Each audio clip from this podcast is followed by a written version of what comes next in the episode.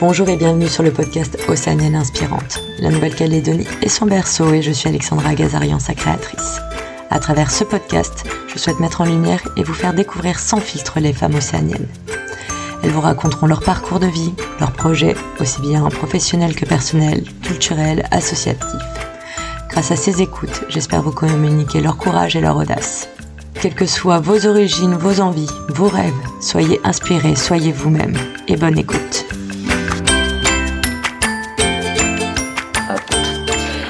Eh bien, bonjour et bienvenue sur Océanienne Inspirante. Aujourd'hui, je suis avec Jenny Briffa.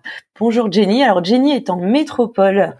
Euh, elle va nous expliquer où elle est et elle va commencer, si ça ne t'embête pas, par se présenter. Bonjour Jenny. Eh bien bonjour. Euh, alors effectivement, je ne suis pas à Nouméa, je ne suis pas dans notre Pacifique. Je suis à Nice. Voilà. Donc euh, une ville que j'ai choisie pour son soleil. Et c'est vrai, en plus, voilà. Euh, donc j'ai quitté Nouméa en avril l'an dernier, et initialement je voulais m'installer à Paris pour continuer à travailler dans le milieu du théâtre et de l'écriture, puisque je suis notamment dramaturge. Alors voilà. Et puis en fait, euh, très vite, je me suis rendu compte que Paris, ce serait plus possible pour moi. Il me faudrait du soleil. Et, euh, donc euh, voilà, donc c'est rigolo parce que les gens me disent mais pourquoi tu es venu à Nice? Et je te dis bah pour la lumière. Et donc les gens me regardent mais tu connaissais des gens? Non, pas vraiment. voilà. Mais euh, je pense que c'est un choix qu'Albert Camus n'aurait pas renié. Euh, voilà, c'est important la lumière et le soleil. C'est très important, surtout quand on a vécu, je pense, dans le Pacifique et dans des endroits très lumineux et ensoleillés. Ça manque sinon. Ouais. Et du coup, oui, vous vouliez que, enfin, tu voulais que je, je me présente. Donc, euh, je professionnellement, à la base, je suis euh, journaliste, euh, plutôt journaliste de télévision. Euh, voilà calédonienne, donc je suis née à Nouméa, euh, j'ai 40 ans, bientôt 41. Euh, voilà, j'ai travaillé euh, à Paris, à France 2 pendant euh, pas mal d'années, enfin 5 ans à la rédaction parisienne, et puis après je suis rentrée en Calédonie où j'ai monté une société de production. de tête en bas prod, euh, voilà, et donc pendant 10 ans avec mon ex-conjoint qui est aussi mon partenaire d'affaires, euh, on a euh, été euh, correspondant pour des chaînes nationales, dont France 2 évidemment, et on a fait aussi pas mal de documentaires. Et puis sur les dernières années, j'ai j'ai écrit une pièce de théâtre qui s'appelle Femme Albaré sur le référendum, qui a été un énorme succès. Et, et moi, j'ai adoré faire ça. Ça a vraiment été une découverte. Et j'ai réitéré avec Fin mal géré qui, euh, qui a confirmé, j'allais dire, le, succès du premier. Mais enfin, au-delà de l'idée du, succès ou pas du succès, euh, pour moi, c'était euh, surtout, je, voulais, je voulais aussi me, tester et voir si l'exercice de l'écriture théâtrale, dramaturgique, était vraiment quelque chose qui me parlait. Et effectivement, en fait, je je, comme diraient les Québécois, je suis tombée en amour avec euh, avec le théâtre, avec la dramaturgie. Alors que c'est pas du tout euh, mon milieu, mais euh, voilà. Et puis j'ai eu la chance de travailler avec des professionnels qui m'ont vraiment encouragée de métropole en me disant mais continue, continue à écrire, etc. Et et voilà. Et donc du coup, j'en avais un petit peu assez du journalisme. Euh, voilà, j'ai passé donc euh, dix ans à faire euh, ma boîte à Nouméa, ma boîte de prod, et voilà, j'avais envie de, revenir en, métropole essentiellement pour des raisons professionnelles. Et donc voilà, donc j'y suis. tu y es, en plein déménagement. voilà, donc là, je déménage. Voilà, donc je, je suis face à mes cartons, mes valises. Tu es face à tes cartons et tes valises. Bon, et tout ça pour un, rester quand même sur Nice ou tu repars euh, Ok. Non. Oui, parce que Nice a donc il y a, y, a, y, a, y a de grands avantages à être ici. Donc il y, a le soleil évidemment. Il y a le TGV. Euh, il y a l'avion, il y a l'aéroport ah. qui est le deuxième aéroport. Enfin après les aéroports parisiens, c'est le deuxième aéroport euh, de France en fait. Et international et national en fait. Donc voilà. Donc je suis à Paris en une heure et demie et donc j'y vais assez souvent. voilà. ouais. Donc c'est non non c'est vraiment. je suis très heureuse d'être en, en France métropolitaine parce que c'est vrai qu'il y a une une richesse culturelle euh, qui qui est euh, incroyable quoi. C'est malgré que tu y sois depuis toute la période Covid, on rappelle. Bah pas tout, hein, juste là, je suis euh, depuis. Euh, depuis que tu y es, c'est en période Covid. Ça, fait, neuf mois là. Oui, mais moi j'y suis. Enfin, c'était déjà beaucoup plus léger en termes mmh. de de restrictions que que, que ça n'a pu l'être auparavant. Moi, j'ai pas vécu de confinement en France. Euh, euh, voilà, avec euh, les passes sanitaires, on peut avoir accès au, au, théâtre, au cinéma, etc. Donc, oui. Non, non, mais enfin, au-delà. Au tu profites bien de la vie culturelle. Ouais, j'essaye, j'essaye. Bon, après ça, c'est non, mais c'est c'est au-delà de du, du, fait même de pouvoir euh, aller voir des spectacles. Et évidemment, c'est important.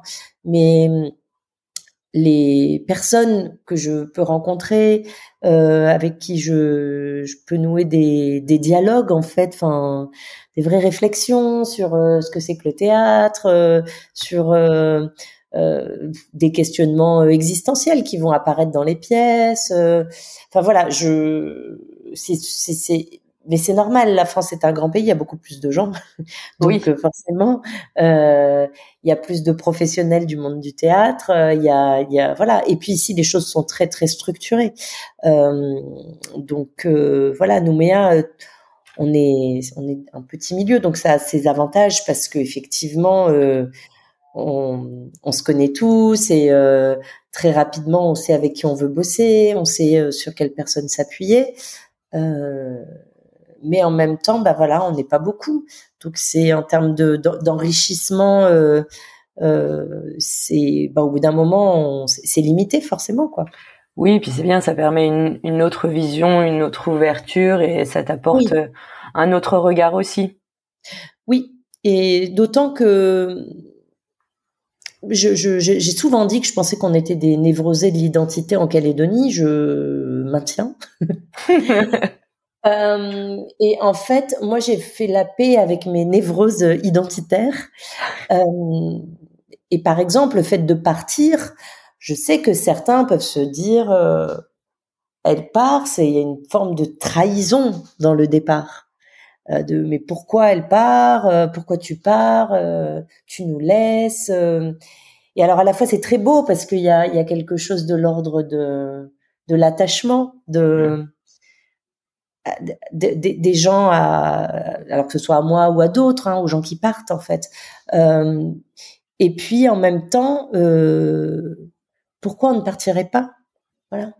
C'est pas parce que tu pars que tu vas pas revenir de toute façon. Oui, et puis euh, c'est pas parce qu'on part, et ça je l'ai beaucoup dit dans les établissements scolaires quand parfois j'ai la chance de passer dans les établissements à Nouméa ou en, ou en, Brousse, de dire aux jeunes partir c'est pas trahir, partir c'est euh, et même quand on est adulte, enfin je veux dire la, on reste calédonien, on reste et pas et pas que calédonien d'ailleurs, enfin on est euh, il y a énormément de métissage chez nous. Euh, c'est pas, euh, on, on, porte nos pays en nous, on porte nos identités, on porte nos histoires, celles de nos ancêtres en nous.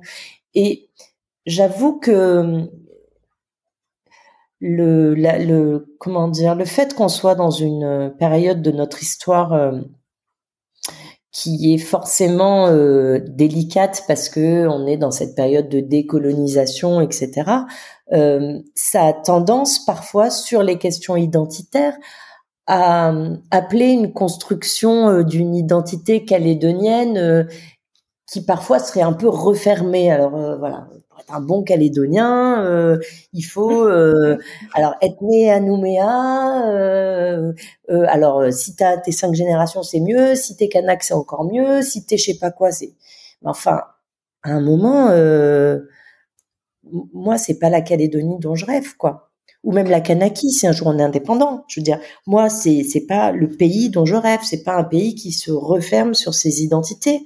au contraire, quelle beauté c'est d'être dans des lieux dans le monde partout où les gens peuvent se, se mélanger, tout le monde vient de partout. Enfin, c'est quand même magnifique. Euh, bah, c'est surtout qu'actuellement, de toute façon, quasiment n'importe où dans le monde, c'est les pays sont pleins de diversité. C'est ce qui fait leur richesse en général. Oui. Non, bien sûr.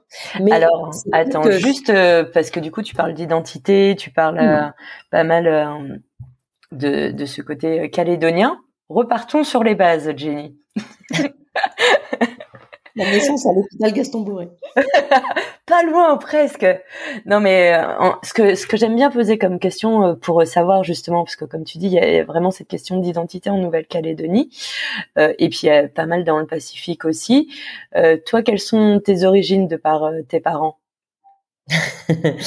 Alors, moi, je suis alors donc mes parents, euh, alors je suis originaire, on va dire, de Méditerranée, de par mes parents. Euh, donc du coup, du côté de mon père, euh, Brifa, c'est maltais en fait. Donc on est euh, des Maltais, mais de Tunisie, de l'île de Djerba, euh, du côté voilà de mon père, enfin de la branche paternelle de mon père. Et sa maman, elle, elle était tunisienne de Sicile. Donc on est des Siciliens, voilà. Ça c'est du côté de mon père. Et du côté de ma mère, on est des Italiens du Piémont voilà, d'un petit village euh, où j'ai eu la chance d'aller il y a euh, trois ans pour la première fois. Euh, je, je, je, j'étais abasourdie d'arriver dans ce village qui est perché dans les Alpes italiennes à, je sais pas, 2500 mètres. Enfin, c'était incroyable. je, assez bêtement, j'avais jamais imaginé que je pouvais venir des montagnes en fait. Voilà. Parce que moi j'ai toujours été fascinée par l'univers de mon père en fait, par euh, la Tunisie, Djerba, Malte, euh, la Sicile. Ça, ça, je trouve ça tellement. Euh, puis quand j'étais toute petite, je, je, je, je, demandais toujours à mon père s'il allait dans le désert et s'il y avait des chameaux et des dromadaires et, et voilà. Et donc du coup, j'étais fascinée par cette histoire-là, si bien que je me suis pas tellement intéressée à l'histoire de du côté de ma mère. Voilà, mais donc on est euh, on est vraiment des des Méditerranéens. Et pour la petite histoire, j'ai fait un test génétique. Ah.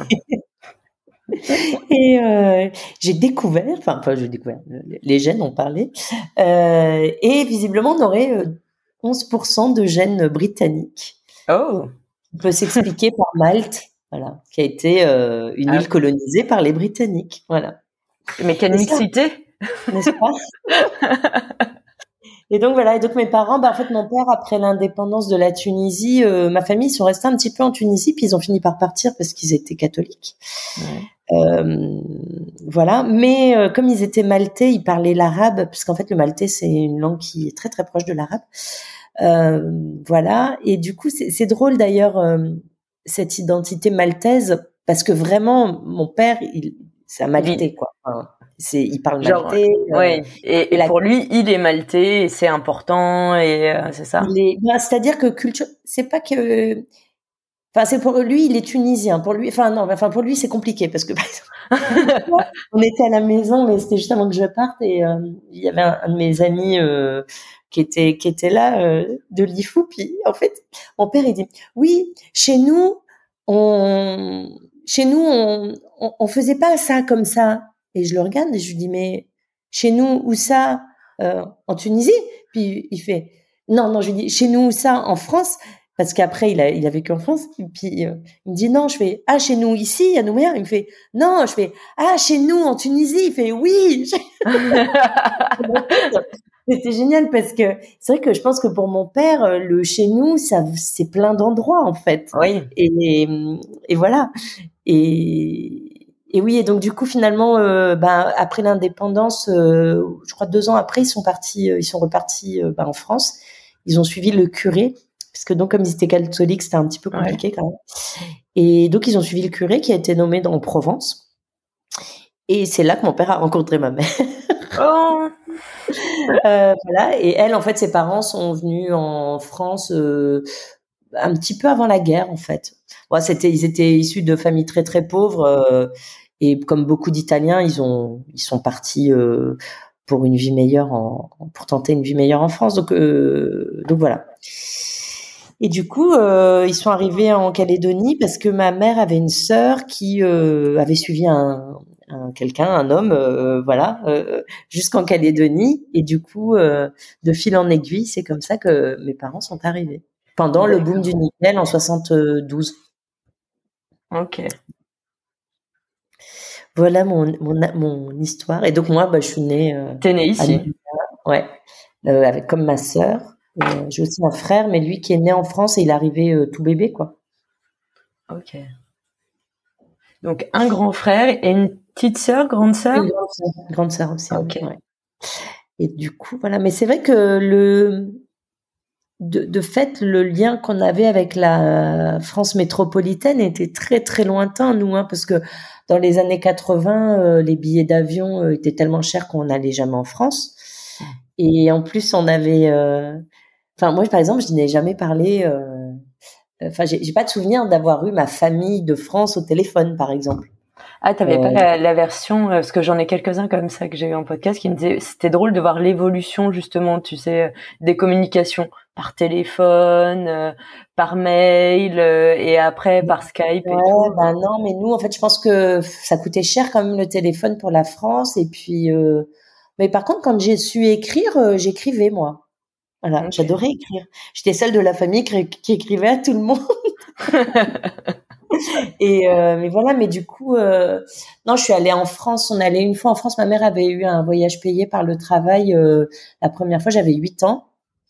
voilà. Et mais c'est vrai que c'était, je savais bien que j'avais la famille en France, mais c'était un lien qui était quand même très enfin assez distendu et en même temps c'est vrai que comme c'était des familles méditerranéennes il y a un truc qui est très euh, fort avec la famille et très fort ouais. C'est la famille c'est la famille. Donc euh, on arrivait notamment dans la famille de mon père c'était des rassemblements euh, ils étaient 50 quoi.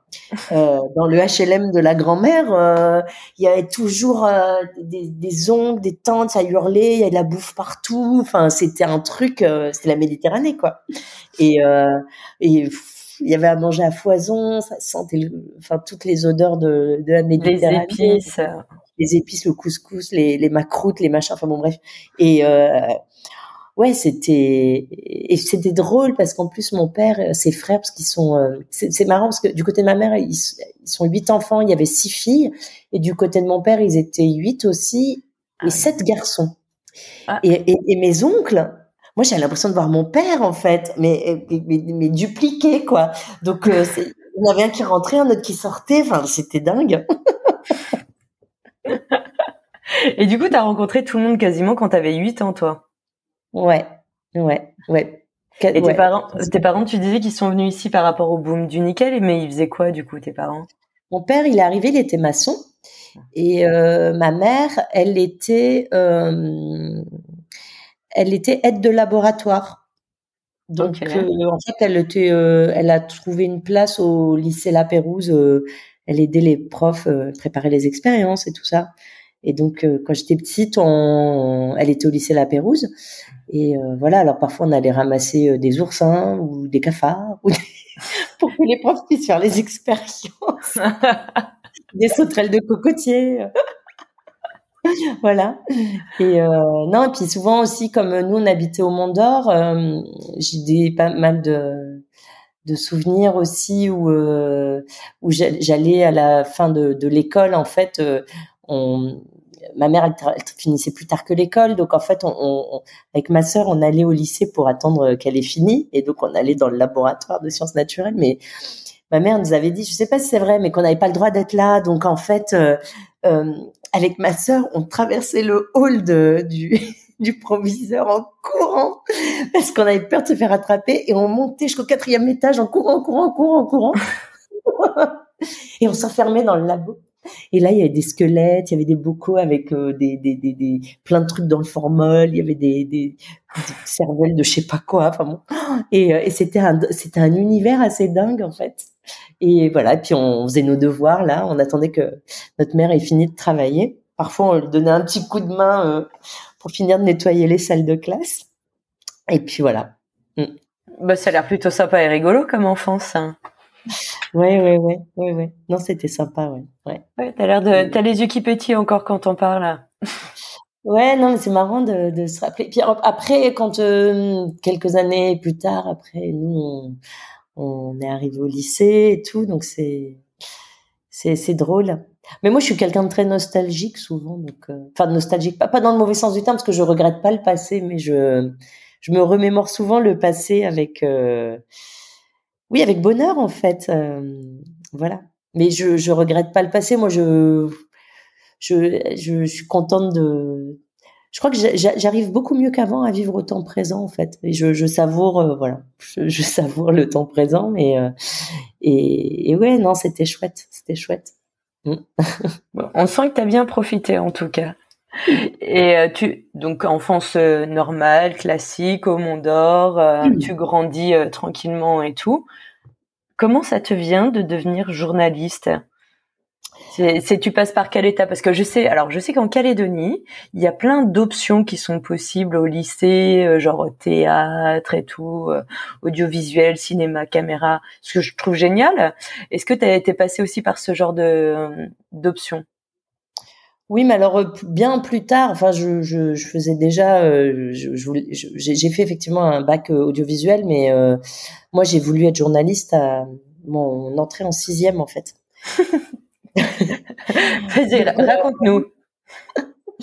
Non, alors en fait, j'ai dit que j'ai grandi au Mont d'Or. J'ai pas grandi au Mont d'Or. J'ai grandi, euh, enfin, comment dire Je suis. On est arrivé au Mont d'Or quand j'avais, euh, je sais pas, 18 ans, 9 ans. Euh, mais avant ça, j'étais à Nouméa, à Magenta. Ouais.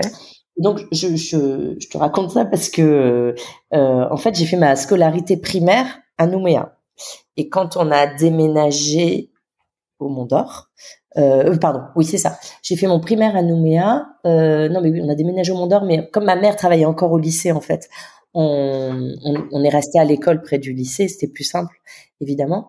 Euh, et ma mère a arrêté de travailler juste avant mon entrée en sixième.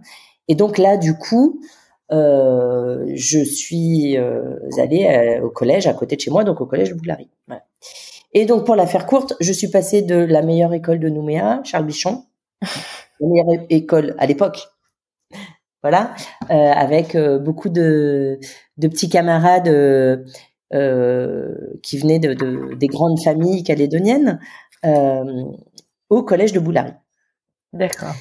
En gros, je suis passée d'une école primaire où il y avait trois Kanaks et une Wallisienne ouais. à un établissement scolaire où on était un millier d'élèves et je sais pas, il devait y avoir 95% d'Océaniens, énormément de métis, euh, beaucoup de Wallisiens, mais beaucoup, beaucoup de métis, euh, beaucoup de Kanaks. Et puis oui, je, je sais pas, je dirais 5%, de, de blancs, quoi. Voilà. Et, et, donc, en fait, je, je, je, en décembre, je quitte Charles Bichon. Trois Kanaks, une Wallisienne, que des blancs, quelques Asiatiques. Et en mars, j'arrive au collège de Boulary, où en gros il y a euh, tout l'inverse 950 euh, euh, blacks et 50 blancs quoi. Et en décembre, j'étais parmi les élèves les plus pauvres de l'école et en février, j'étais parmi les élèves les plus riches de du, du, collège. et là, évidemment, inutile de vous dire que j'ai pas gagné au bingo pendant les vacances. Hein. Donc, euh, dans ma tête, en fait, ça a été un choc, quoi. Je, je, mais vraiment, je me rappelle m'être dit, mais mais on est dans le même pays. Mais il y a un truc, il y a, un, bizarre. Il y, a, il y a quand même un gros problème. Et, et c'est marrant que j'ai eu cette conscience-là. Mais c'était parce que je pense que j'étais jeune, hein, mais euh, la conscience de classe, euh, je l'ai toujours euh, eue parce que euh, le fait de venir d'un milieu euh, plutôt ouvrier par mon père et même ma mère, ma mère, son diplôme à la base, c'était repasseuse mais surtout par mon père en fait qui est un homme extraordinaire mais qui est quand même euh, assez je pense complexé euh, de d'avoir toujours été un mauvais élève à l'école etc euh, et du coup par exemple mon père euh, il a jamais lu de livres euh, des choses comme ça. Et donc quand j'étais à l'école à Charles Bichon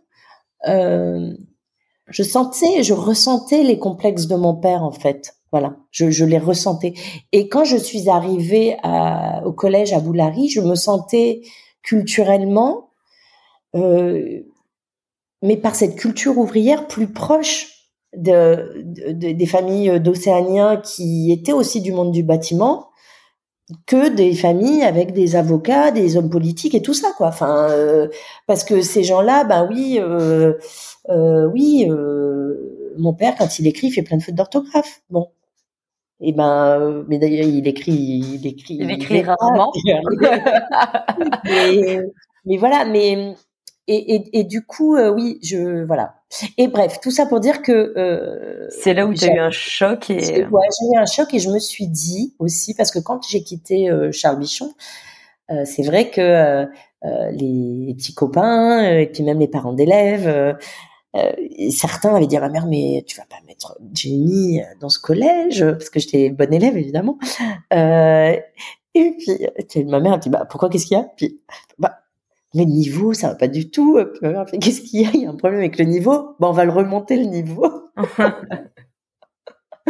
Mais ma mère était très choquée parce qu'en fait, il y avait des, des gens bien, voilà, de, de, de, grandes familles qui lui avaient proposé de d'intercéder euh, pour qu'on ait une genre pour que l'adresse, ouais, c'est ça, genre une dérogation, etc. Et ma mère qui est euh, j'ai éprouvé énormément d'admiration pour mes parents et parce que ma mère c'est quelqu'un de très droit en fait qui supporte pas les les passes droits et et, et qui croit je pense beaucoup en l'ascenseur social euh, le côté collectif ouais voilà dans les valeurs républicaines etc alors elle va peut-être pas construire un discours autour de tout ça mais elle y croit quoi et alors, je sais bien que l'ascenseur social, parfois, il est bloqué, etc. Mais euh, malgré tout, euh, voilà.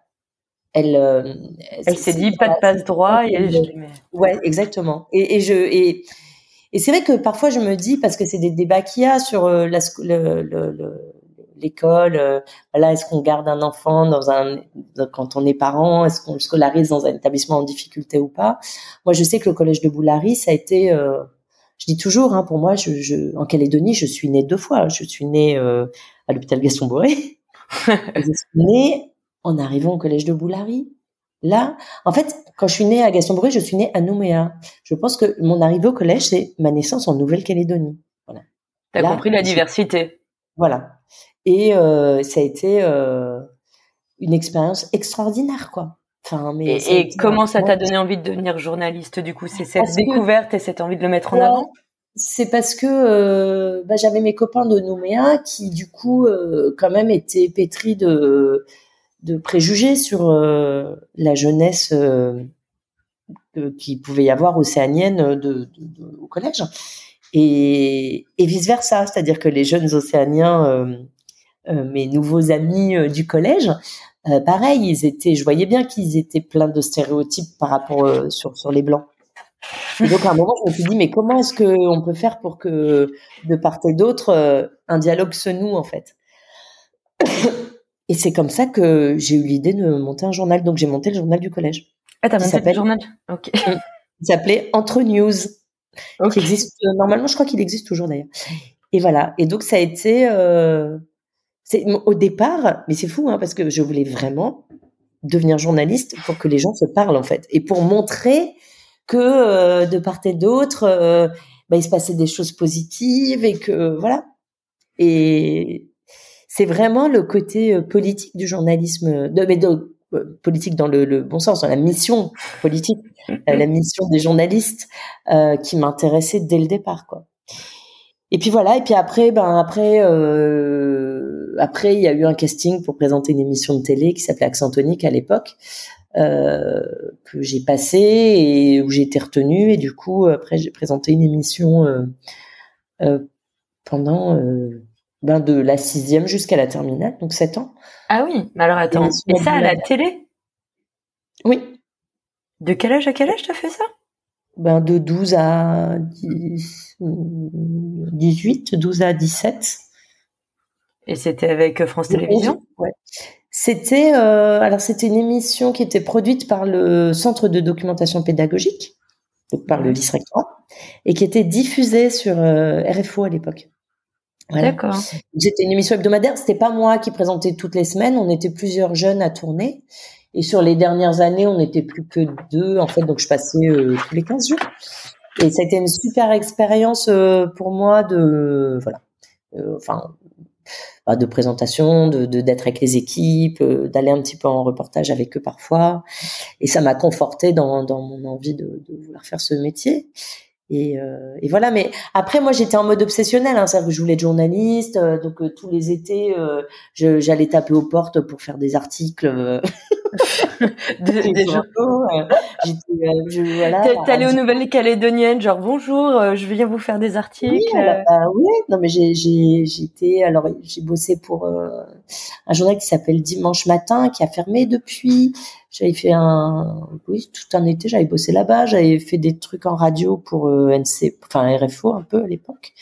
Euh, euh, oui, enfin, je, dès que je pouvais. T'étais déterminé, dès que tu pouvais aller dedans, t'allais dedans et tu le faisais quoi? Mm-hmm. du coup, c'est quand même, enfin, c'est super bien. Moi, je trouve qu'il y a ce côté que, alors, tu vois, genre moi, à l'inverse, je suis française, je suis née en France et tout, et euh, j'ai pas ce souvenir d'avoir eu toutes ces possibilités. Je trouve que vous avez des possibilités dans, les collèges et lycées. Alors, soit je suis pas allée dans les bons, soit je m'y suis pas intéressée à l'époque. Hein, c'est possible aussi, mais euh, je, tu vois il y a toujours ce côté euh, radio qui se fait au Collège du Mont d'Or. Je pense qu'ils ont toujours aussi le mm. journal, comme tu dis. Et il y a vraiment cette ouverture qui est proposée aux élèves, qui est assez intéressante, euh, avec toutes ces options encore euh, théâtre, etc., mais poussée et inclus dans la scolarité. Je trouve ça mm, quand même super bien d'avoir ça ici et que ça soit tellement intégré et genre normal pour tout le monde, quoi. Donc de là, tu nous fais tout ça. Donc j'imagine que tu dis que tu vas pas pouvoir continuer tes études en Nouvelle-Calédonie pour faire du journalisme. Ah bah non, mais de toute façon, moi, je savais que je partir faire mes études euh, en France. Que ça. mais en CE1, je, dans ma tête, euh, en fait, ce qui se passe, c'est que j'ai mon frère, on a 12 ans de différence, et donc mon grand frère est parti faire ses études en France quand j'avais euh, 5 ans. Ouais. C'est ça, parce qu'il avait 17, ouais. Et, et donc, pour moi, dans ma tête, quand tu travaillais bien à l'école, tu partais. Tu allais forcément partir. À 18 ans, c'est sûr, étais, tu partais. Et, et, voilà, il se trouve que je travaillais bien à l'école, donc euh, en même temps, ça me terrorisait. Je, je, je, je, me disais, mais je, enfin, vraiment, mais j'avais des angoisses gamines de, de ce truc, de me dire, putain, oh, il va falloir partir. Mais j'étais toute petite. Mais c'est quand on y pense, c'est horrible quand même hein, d'avoir 6 ans et de se dire, je vais partir parce qu'à 6 ans, euh, partir, c'est s'arracher à sa famille, c'est voilà. Et, et, et, je voyais pas d'autres. Enfin voilà. et en même temps, je savais que ça m'arriverait. Donc euh, donc voilà. Donc je, je, je m'imaginais une mes études à Paris, à manger des endives et des cerises, parce que ma mère me parlait tout le temps des endives et des cerises. Et, et, et, voilà, j'avais quand même pas mal d'imagination. Et, euh, et puis je, je oui, enfin je, je sais pas, j'imaginais un studio parce que je, je, savais que mon frère avait un studio alors que je trouvais que les studios c'était rigolo parce que j'imaginais des petites pièces où on pouvait jouer à la dinette, enfin, mais j'étais, euh, je m'imaginais, euh, je m'imaginais ça quoi. voilà. Bref, bon, donc je savais que je devrais partir un jour. Bon, évidemment, euh, en grandissant, c'est devenu de plus en plus compliqué. Ah bah puis si de plus en plus tu avais cette envie d'aller vers le journalisme, tu savais que de toute façon les études t'avais pas le choix, tu étais obligé de partir et ça allait être concret. T'es et t'es allé à Paris directement? Non non, moi j'ai fait euh, j'ai fait alors ce que j'ai fait c'est que j'ai fait Sciences Po et après l'école de journalisme. Sciences Po c'était sur concours et du coup euh, j'ai pas fait de classe préparatoire parce que euh, bah c'est vrai qu'à l'époque à Nouméa tout ça c'était quand même quand, on vient pas de familles qui ont fait des études, euh, c'est un petit peu le brouillard quand même. Donc déjà moi, il se trouve que j'ai eu la chance de rencontrer Jean-Marie Cavada qui m'a dit si vous voulez être journaliste, il faut faire Sciences Po et après l'école de journalisme, c'est la voie royale. À l'époque, il était euh, PDG de RFO, c'est comme il était venu à Nouméa, donc euh, je l'ai rencontré à cette, à cette occasion.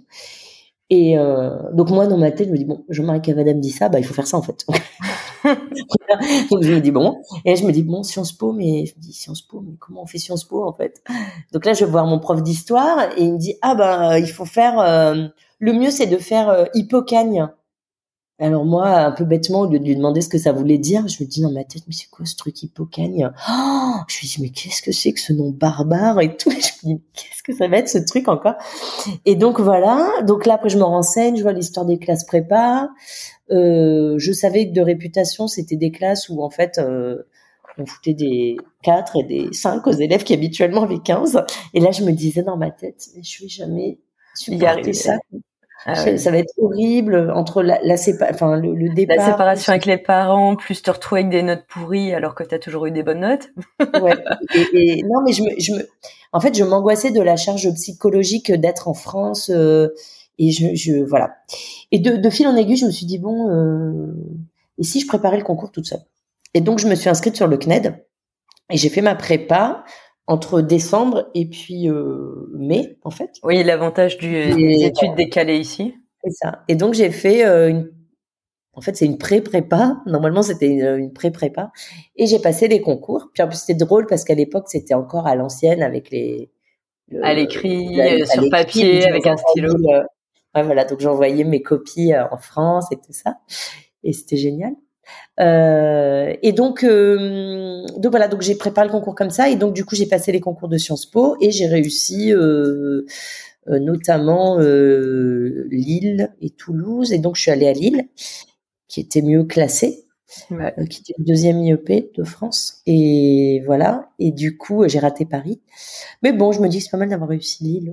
c'est sympa en étant étudiant Lille. Bon, après ça, ça fait un choc thermique quand tu arrives de Calédonie, mais oui. Ça c'est sûr. Je je je pensais pas que c'était possible euh, de, de bah justement de ne pas voir le soleil euh, aussi longtemps. Je, je, je, au début, euh, avec, bah, j'ai l'un de mes meilleurs amis qui était à Lille avec moi aussi, euh, Pétélo, euh, Pétélo Sao, qui est élu maintenant à, à mince, dans le parti. ah mon Dieu, j'ai un trou. Ah mince, avec Mila Coulon, c'est pas possible euh, l'éveil océanien, pardon. Voilà. Euh, et donc oui, Pétélo, je, je l'ai vu, je, on se voyait, je dis, oh, c'est pas possible, mais quand est-ce que le soleil va revenir? Et on se dit, mais c'est pas possible, c'est pas possible. Franchement, mais c'était horrible, quoi.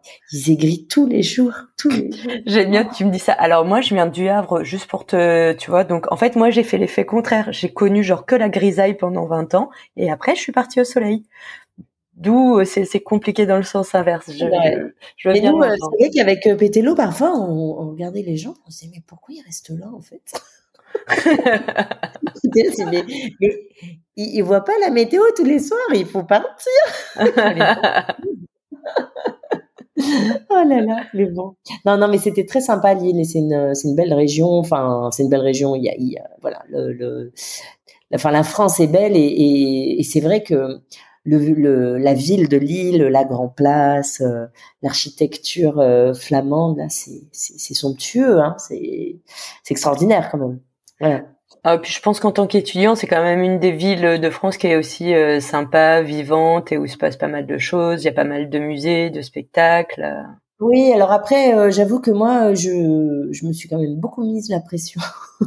Parce que donc je n'avais pas fait de prépa, donc je suis arrivée en me disant. Euh, T'as pas chauffé au four charbonné J'ai pas fait de prépa. Euh, je suis pas, j'ai pas fait Louis le Grand. Euh, j'ai pas fait Henri IV.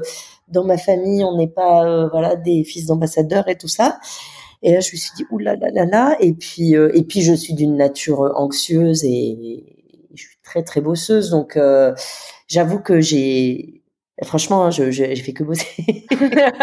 T'as pas profité des avantages euh, étudiants non, non, non, Mais même, j'ai même pas voulu acheter une télé, quoi. Parce que je savais que si j'avais une télé, je travaillerais moins. Donc moi, je travaillais tous les soirs, tous les week-ends. Je faisais que travailler. Je faisais que bah, ça. En même temps, du coup, t'as réussi. Oui, et c'était passionnant. Enfin, parce que. Et t'as fait combien d'années à Lille J'ai fait euh, cinq ans. J'ai fait trois ans en Sciences Po et après, euh, après, je suis partie un an en Australie. Et après, je suis revenue pour l'école de journalisme. Okay.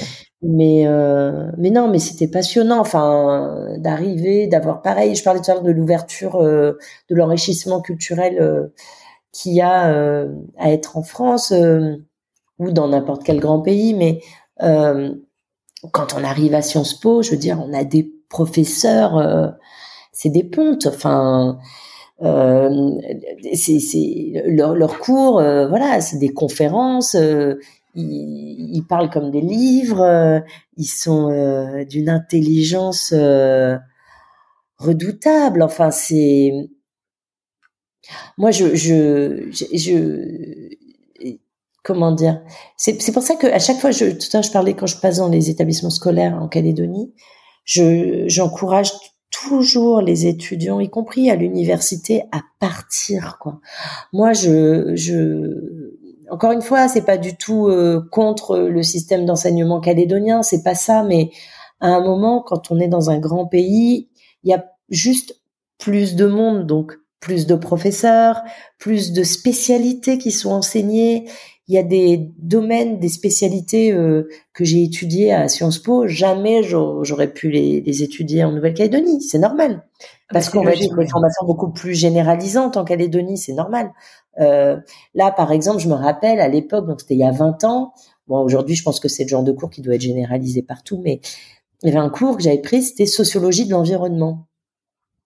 Et euh, par exemple, notre prof nous avait parlé d'un d'un sociologue qui s'appelait Jacques Ellul dans les années 70, qui avait déjà théorisé le, la nécessité de la décroissance en 1970. Et là, et moi je me rappelle, j'étais en train de d'écouter le cours, je me disais mais euh, c'est il y a 20 ans, hein. Ouais ouais. Il y a 20 ans, hein. Donc euh, et, et, je me disais mais euh, le gars, avant même le choc pétrolier, il pensait déjà à la décroissance et il avait déjà vu que euh, on, allait euh, utiliser trop de, ressources euh, de, matières premières, etc. Alors que nous, il y a 20 ans en Calédonie, on était sur le développement à fond du nickel, l'usine, évidemment, l'usine du Nord, l'usine du Sud, et, et je, je, voilà, je, je me disais, mais waouh! Mais ça, voilà, ça c'est parce que euh, ce cours-là, euh, il y a 20 ans, euh, oui, on l'aurait jamais eu en Calédonie. Ah voilà. et alors attends, j'en profite parce que quand même, tu as fait trois ans Sciences Po, ok. Et là, tu dis une petite année de césure au soleil, c'est ça Un an en Australie? Ouais. alors moi, je voulais, je voulais maîtriser l'anglais absolument. voilà. Donc je, je, je me, en fait, je m'étais dit qu'il fallait que j'aille dans un pays anglophone et euh, voilà. Et je me suis dit bon euh, on en profite pour retrouver le soleil et pas très loin de la famille c'est ça? Ça. Parce que sinon bah, euh, la famille je l'ai pas vue du coup mais c'était surtout retourner au soleil ouais. et dans le Pacifique et puis je me disais voilà quitte à faire de l'anglais autant être dans ma région et tisser des liens avec l'Australie et, et d'ailleurs là les gens avec qui j'ai je suis toujours en lien avec les, les, les gens avec qui j'ai sympathisé à l'époque et qui font partie de mes meilleurs amis. Et ça, c'est important aussi de s'inscrire dans dans sa région. Parce que je me parle beaucoup de l'intérêt d'être en France, mais ça ne veut pas dire que je renie l'intérêt d'être dans notre région. Et je pense aussi qu'on, pendant trop longtemps en Calédonie, on avait trop tendance à tout voir par le prisme de la métropole aussi, ce qui est aussi une erreur. Euh, et voilà, et, et ça s'est beaucoup fait aux dépens de, des liens régionaux, ce qui est vraiment dommageable. Euh, moi, c'est j'ai la chance d'avoir pu, euh, bah, notamment en passant un an en Australie, puis après avec ma boîte de prod, euh, oui, dans le Pacifique. Ouais, et euh, c'est évident qu'il y a une il y a une forme d'identité euh, océanienne, euh, c'est évident. Mais encore une fois, ces histoires d'identité, euh, il faut jamais euh, les voir comme quelque chose d'excluant parce qu'on peut, on peut être, euh, on est, on est des millefeuilles d'identité. Euh, je veux dire, nous, on a nos identités, bah déjà de femmes. Ouais. C'est tout bête, mais moi j'ai été en reportage. je me rappelle de moments de partage au Tchad avec des femmes euh, et j'avais mon collègue qui était un homme caméraman et des moments de, complicité avec des femmes sur un reportage sur le microcrédit. Euh, et, et, voilà, et là c'était nos identités de femmes qui parlaient. Euh, et, et, voilà, il y a ça, il y a effectivement l'identité océanienne, l'identité calédonienne, l'identité européenne que je ne nie pas non plus. Voilà, on est. et puis aussi une forme d'identité un peu urbaine. Moi, tout à l'heure, je vous parlais d'une identité de classe, euh, mais en même temps, moi, je suis ce qu'on appelle un transfuge de classe. C'est-à-dire que je suis issue d'une famille plutôt ouvrière et puis j'ai fait des études, etc. Et là aujourd'hui, dans une enquête sociale, je serais CSP+. Ouais. Donc euh, voilà, ça c'est des, c'est et on a tout ça, on, a voilà, et on a tout ça en nous en fait, et ça qui est formidable. Et c'est aussi un super matériau pour euh, justement euh, écrire tout ça. Oui, c'est ce qui, ce qui permet aussi après de mieux comprendre et d'avoir un autre regard et un autre prisme un peu sur tout ce qui t'entoure et de pouvoir aussi écrire euh, de façon plus large et en touchant de plus de monde aussi, je pense. Bah disons que le j'ai, c'est vrai que j'ai la chance d'avoir eu un parcours et une histoire de vie euh, qui m'ont enrichi. Euh, euh, et euh, du coup, je, je quand, on y pense, en fait, j'ai, je, comment dire, j'ai l'impression à la fois de, voilà, je, je de, par euh, mon histoire familiale, euh, mon histoire personnelle et aussi mon métier de journaliste, j'ai pu euh, rentrer dans plein, plein, plein de, de milieux, de pays, de familles, d'entreprises, de voilà. Donc en gros, euh, c'est vrai que j'ai eu la chance de voir, de parler euh, et de partager avec euh, des gens euh, dans je ne sais pas combien de, de, de, de, pays, de situations, de milieux sociaux, et c'est une vraie richesse pour écrire derrière.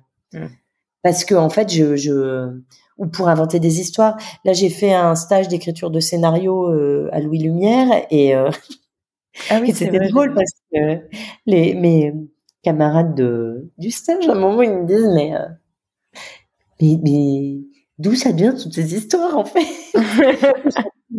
J'ai dit mais en fait j'ai pas beaucoup de j'ai pas tant de mérite que ça parce qu'en fait euh, la plupart du temps c'est des choses que j'ai vues ou que qui me sont arrivées ou que j'ai entendues ou, voilà. Mais oui.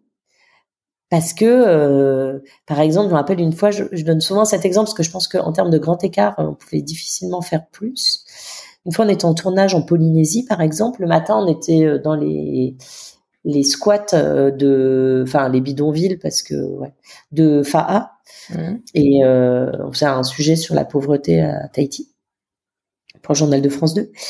Et voilà. Et, franchement, je, je les gens étaient vraiment dans des conditions de vie euh, extrêmement dures. On était, on a suivi une famille. Euh, ils dormaient, ça m'avait vraiment choqué sur des planches en bois. Parce que j'ai déjà fait beaucoup de tournages dans des squats, etc. Hein. Mais là, c'est la première fois que je voyais une famille qui dormait sur des planches en bois, quoi, sans même pas un matelas de mousse, quoi. Ouais. Donc, euh, bref. Et euh, l'après-midi, on devait aller à Bora Bora. Et là, en fait, on faisait un sujet. Donc, dans la même journée, hein. le matin, on était dans les squats avec la planche en bois, là. Et, le midi, on l'avion.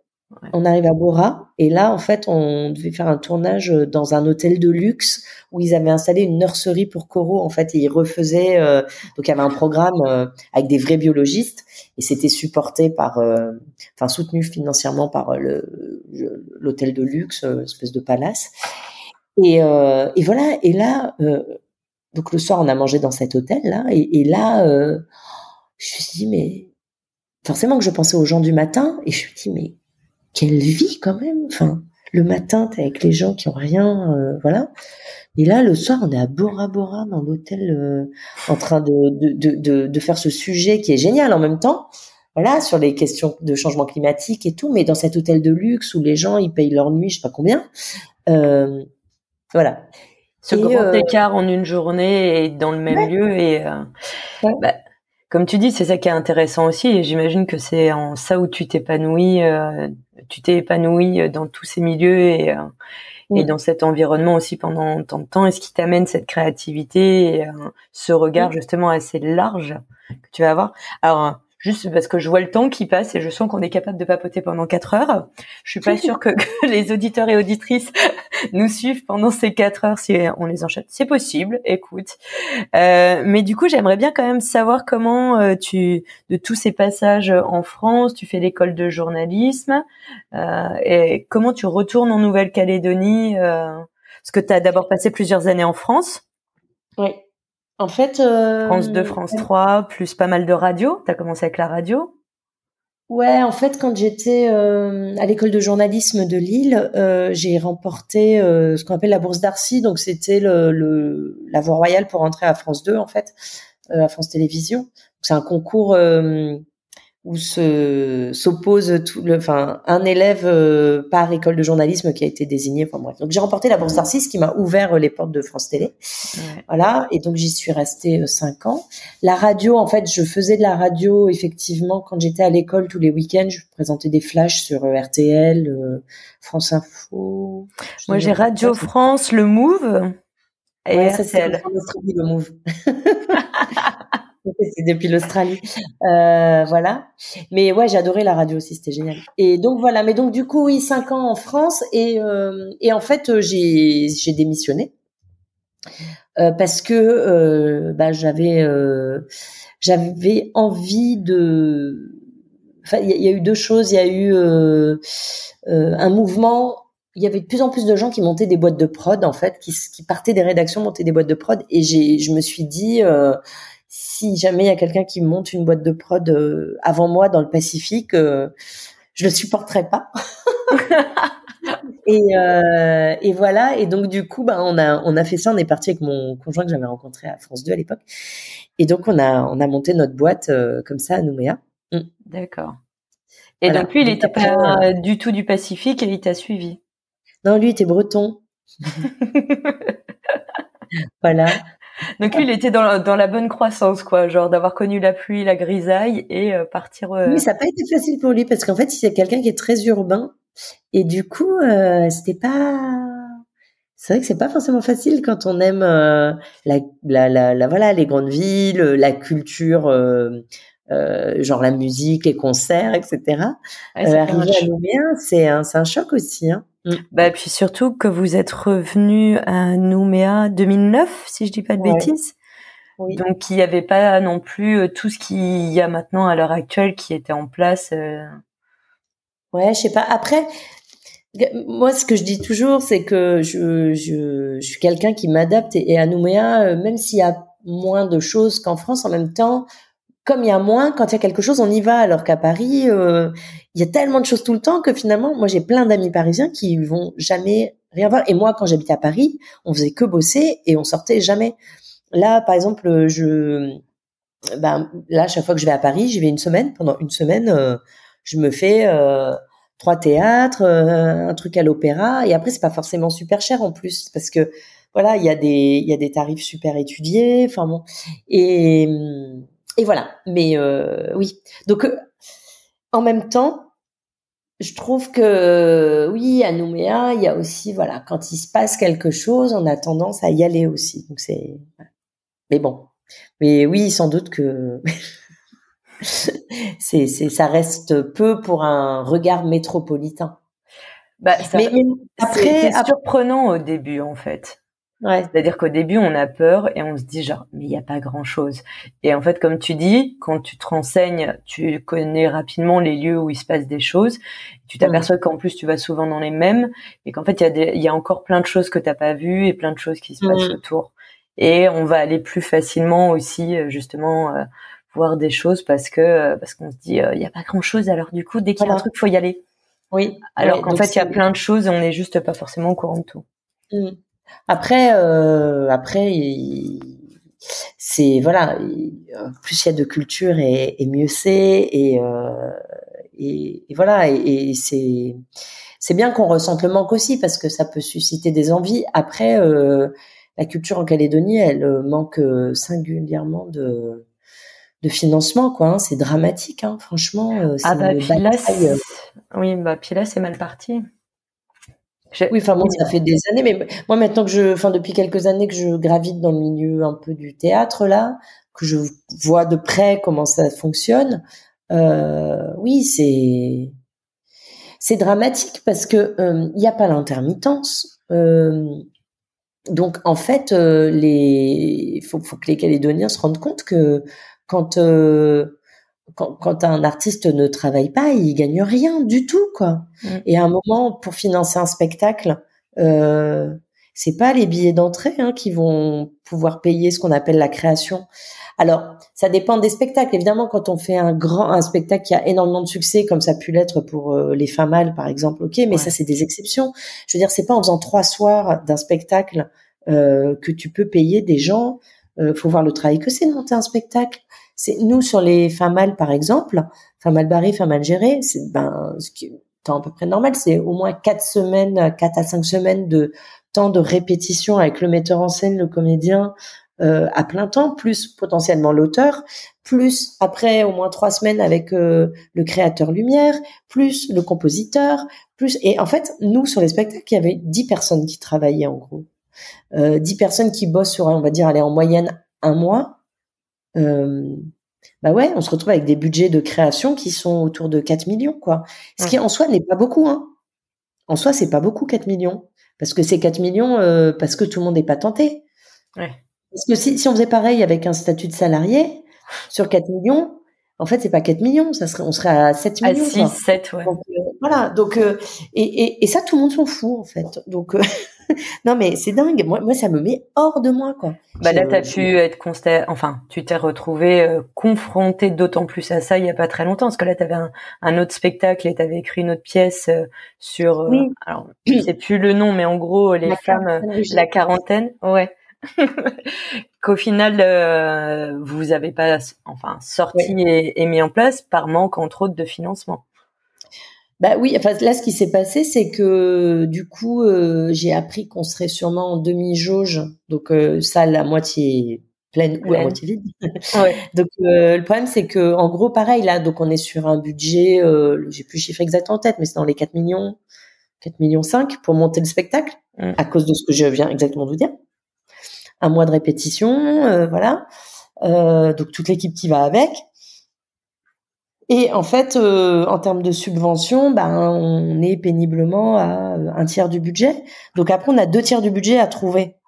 Donc deux tiers du budget, comment je les trouve? Ben c'est sur la billetterie. Mais moi, quand on m'annonce que je vais avoir la moitié euh, de, la de la salle de dispo, euh, bah forcément euh, là où euh, je devais et encore c'était un pari on arrivait à se payer si on remplissait ouais. mais bon je me disais comme il y a Maïté qu'il y a le succès des pièces précédentes de mon écriture et tout ça bon ça faisait quand même on, on, était quand même voilà on se disait bon on va remplir au moins quatre cinq salles mais là comme il n'y avait pas d'autres créneaux derrière à un moment je dis non mais je je vais pas bah, et puis qui... nous engager pour ne pas pouvoir payer les équipes. Moi, c'est un truc, c'est pas possible. Enfin, ah, pour le coup, euh, je pense que tous les gens avec qui j'ai bossé en Calédonie vous diront. Euh, alors, je peux avoir certainement des défauts, mais il y a un truc, c'est que moi, je paye les gens.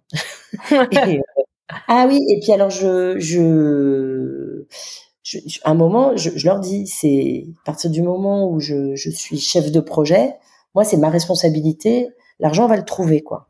Donc je, je me démerde, mais je, je trouve l'argent. Et là, c'était sûr que je, je on allait au casse-pipe, quoi. Donc euh, bon, donc, du coup on a reporté à l'an prochain.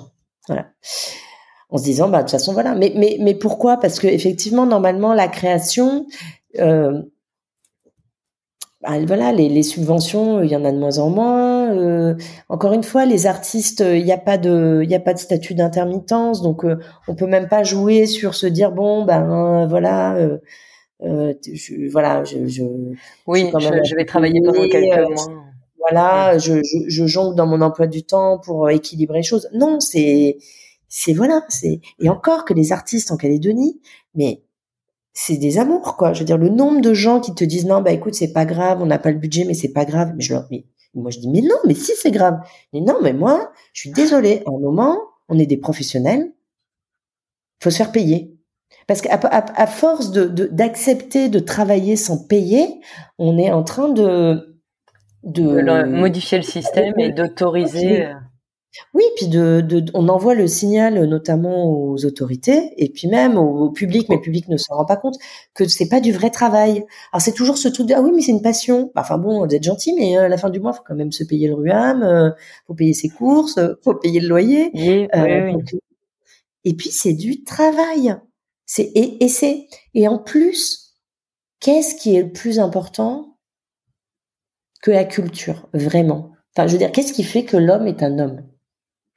Vraiment. Non mais pourquoi on n'est pas des animaux? Pourquoi on n'est pas que des animaux?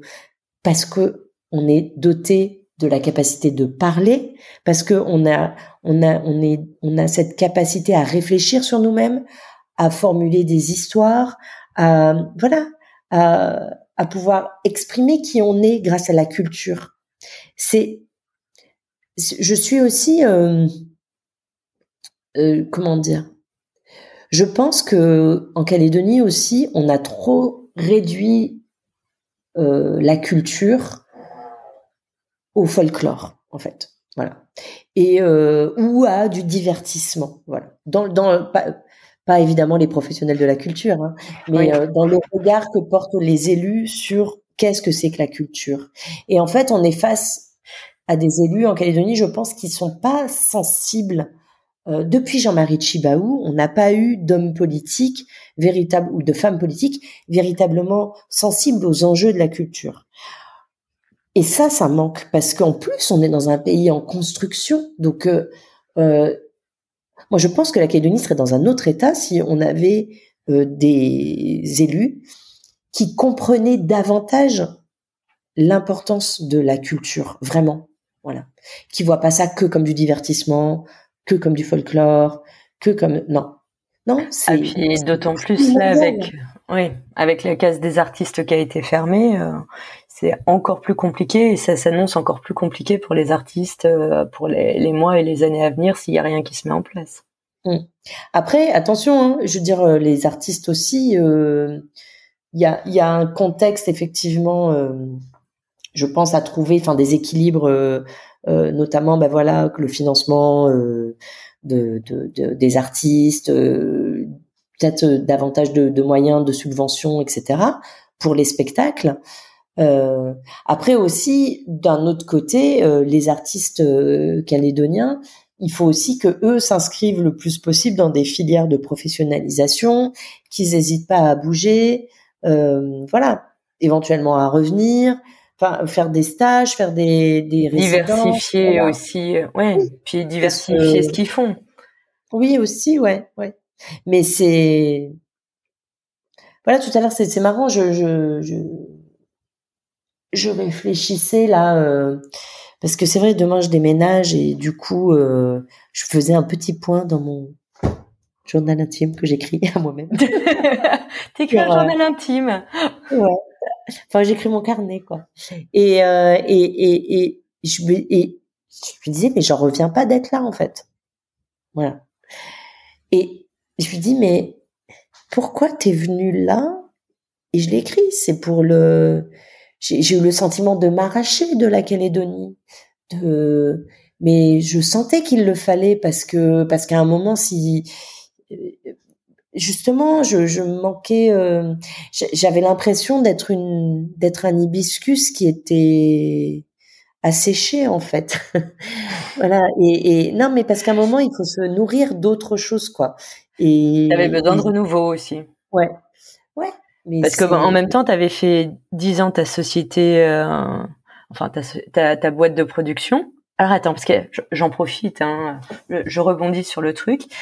Comment t'es venu ce nom de tête en bas? Tête en bas. C'est parce qu'on avait la tête en bas par rapport aux clients euh, en France. Ah parce que d'accord, eux étaient. Euh, en fait, en Australie, il y a une, expression qui dit down under, et en fait, ils disent toujours qu'ils sont down under, et euh, par rapport à au, je vais dire au UK, à l'Angleterre, et voilà. Et en fait, c'est une histoire de de décentrer le le regard qu'on a sur la planète et cette espèce de, de européocentrisme euh, euh, voilà des pays du Nord. Et, et du coup euh, on cherchait un nom de boîte et puis je disais à mon à mon ex je lui dis ouais en Australie ils ont cette expression là down under mais bon en français c'est un peu bizarre de, dessous dessous enfin en bas dessous et après on s'est dit ah bah tête en bas et voilà et, et voilà, tête en bas. Et comme tu disais, du coup, vous aviez beaucoup de, en fait, vous faisiez beaucoup de reportages pour euh, la France, enfin la France, euh, France, euh, France, 2, France Télé, euh, 24, Arte, Canal Plus et tout, Arte. Ouais. C'est ça a été ça le gros? Oui, ouais, ouais. On a fait. Alors les, cinq premières années, en fait, en gros, on a eu la boîte dix ans. Les cinq, six premières années, on a bossé énormément pour France 2, donc beaucoup de JT et, et des magazines pour 13h15 le samedi et un œil sur la planète. Des émissions de France 2. Et puis, euh, au fur et à mesure, euh, au bout de 5 ans, 5-6 ans, on a commencé à faire du documentaire d'abord pour Canal+, Calédonie. Ouais. Et puis, euh, après, de fil en aiguille, euh, bah, un petit peu pour euh, France O. Du coup, ça passe aussi sur NC Première, ou parfois pour NC Première, et après, ça passait sur le réseau, voilà. Et puis, et puis voilà. Attends, je... Ah oui, et puis Calédonia, bien sûr, sur un petit peu à la fin aussi. voilà. Et les, euh, en général, ça se passe comment? Je me suis posé la question. C'est vous qui proposez les sujets et qui allez les voir et qui démarchez?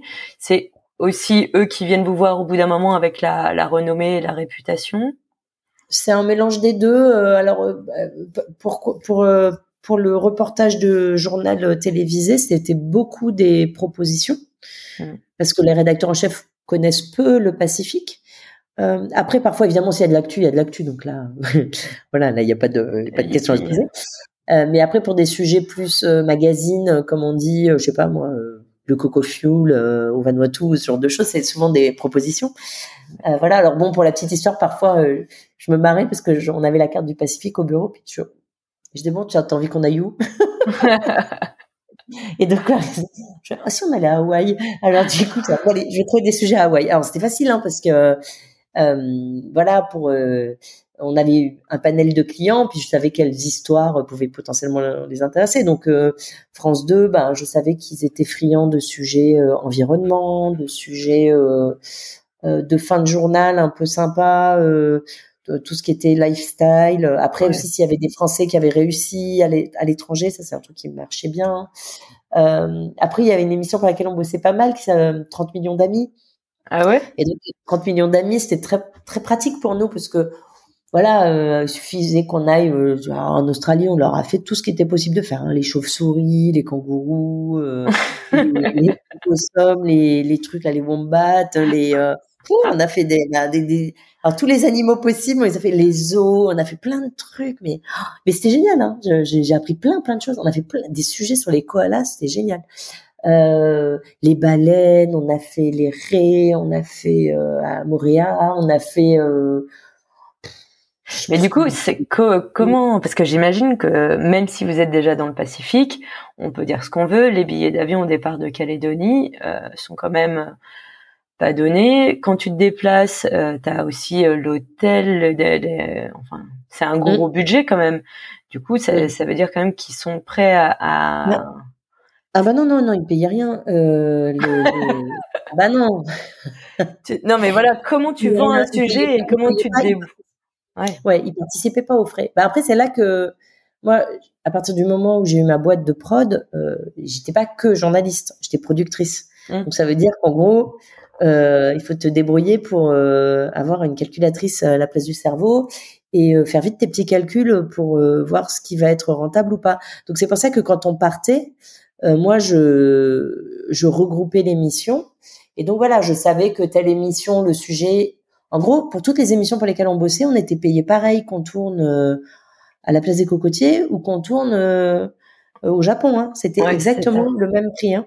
Donc du coup, ben forcément, pour faire des économies d'échelle, il y a qu'une chose à faire, c'est rester plus longtemps et tourner plus longtemps et tourner plus de sujets. Mmh. Et voilà. Et donc, c'est aussi pour ça qu'à la fin euh, j'étais fatiguée et que j'ai voulu arrêter. C'est que euh, c'est comment dire, c'est possible de vivre de ce métier en Calédonie. C'est possible de vivre de ce métier euh, en Calédonie, mais mais oui, c'est c'est fatigant psychologiquement à tout. Oui, et puis on faisait pas des on faisait pas des marges énormes, ce qui veut dire que bah, par exemple, euh, en termes de retraite, euh, voilà, moi j'ai pas, on n'a pas vraiment cotisé. Enfin, j'ai dû mettre 20 euh, ou 30 000 francs par mois de côté. le temps de ma boîte, quoi. Donc c'est rien. Euh... Déjà, c'est bien, tu l'as fait. oui, mais 20, euh, 20, ou 30 000 francs, il aurait fallu que je mette 150. Ouais. Donc voilà. Et ça, c'est parce que on gagnait pas assez. Mmh. Parce que parce que voilà les, les, les, les, chaînes aussi en France et les clients en France, eh ben eux ils sont en position de force. En gros, le Pacifique, on leur fait des sujets, ils sont très contents on leur en fait pas, c'est pas grave, hein. tout le monde s'en fout en Europe. Hein. Donc, euh, donc voilà. Et c'est aussi pour ça qu'on s'est dirigé vers le documentaire, parce que le documentaire c'est une autre économie qui est quand même plus confortable. Euh, c'est, il y a des aides du CNC, il y a donc là ça permet aussi d'être euh, d'être un peu plus serein. Ouais. Bon, c'est pas Byzance non plus. Hein. les, les, les, les chaînes, pardon, les chaînes en en Calédonie euh, aussi, euh, au fur et à mesure, ont vu leur budget euh, diminuer. donc, donc voilà.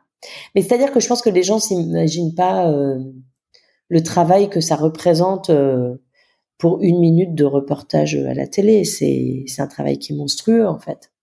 Voilà, un sujet de deux minutes au journal télévisé, ça ne me semble rien. Ça semble. Mais en fait, c'est une demi-journée, voire une journée, voire un jour et demi, voire deux jours de préparation.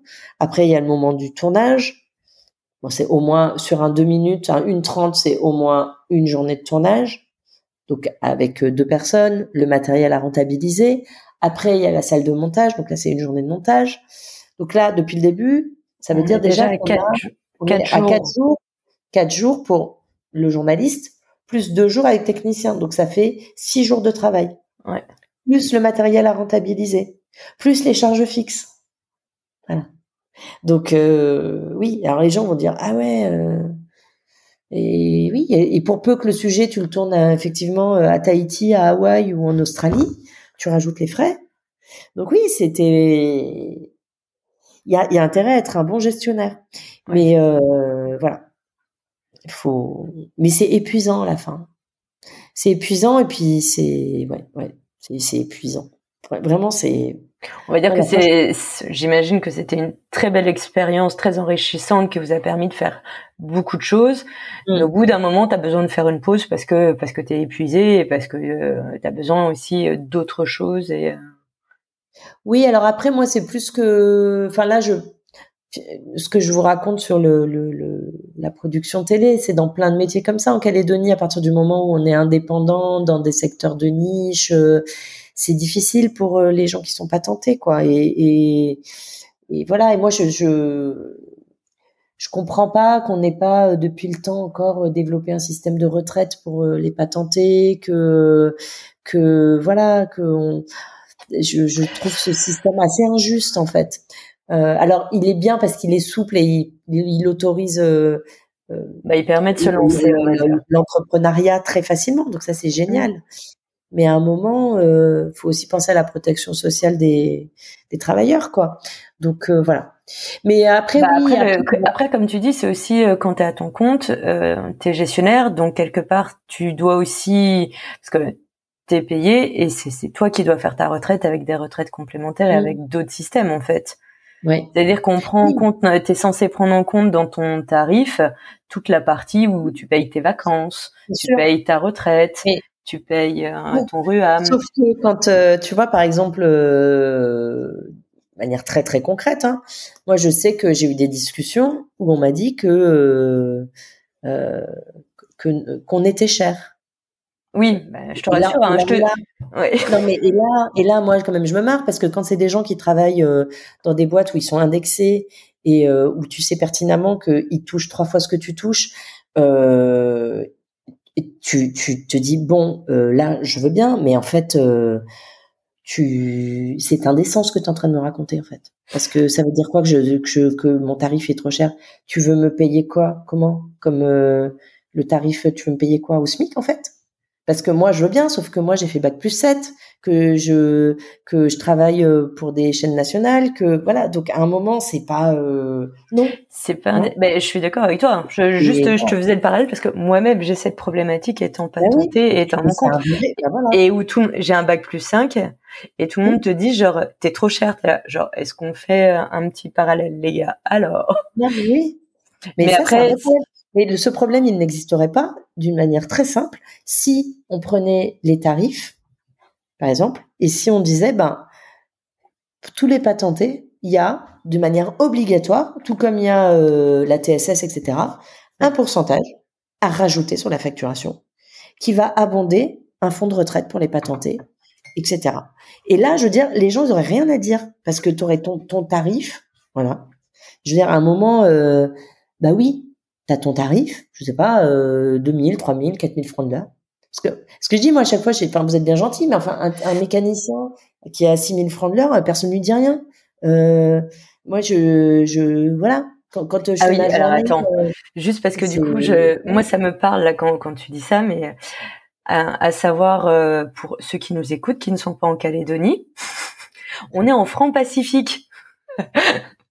Donc un euro équivaut à 120 francs pacifiques. Non mais voilà, c'est juste parce que quand tu dis 6 000 francs de l'heure, j'imagine en France, tu sais, genre euh, comment ça? Non mais voilà, mais et c'est toujours pareil, c'est pas pour s'opposer aux gens. Euh, enfin moi je trouve ça normal que. Non mais c'est aussi un, cas où il faudrait un spécialisé, il gagne bien sa vie, c'est tant mieux.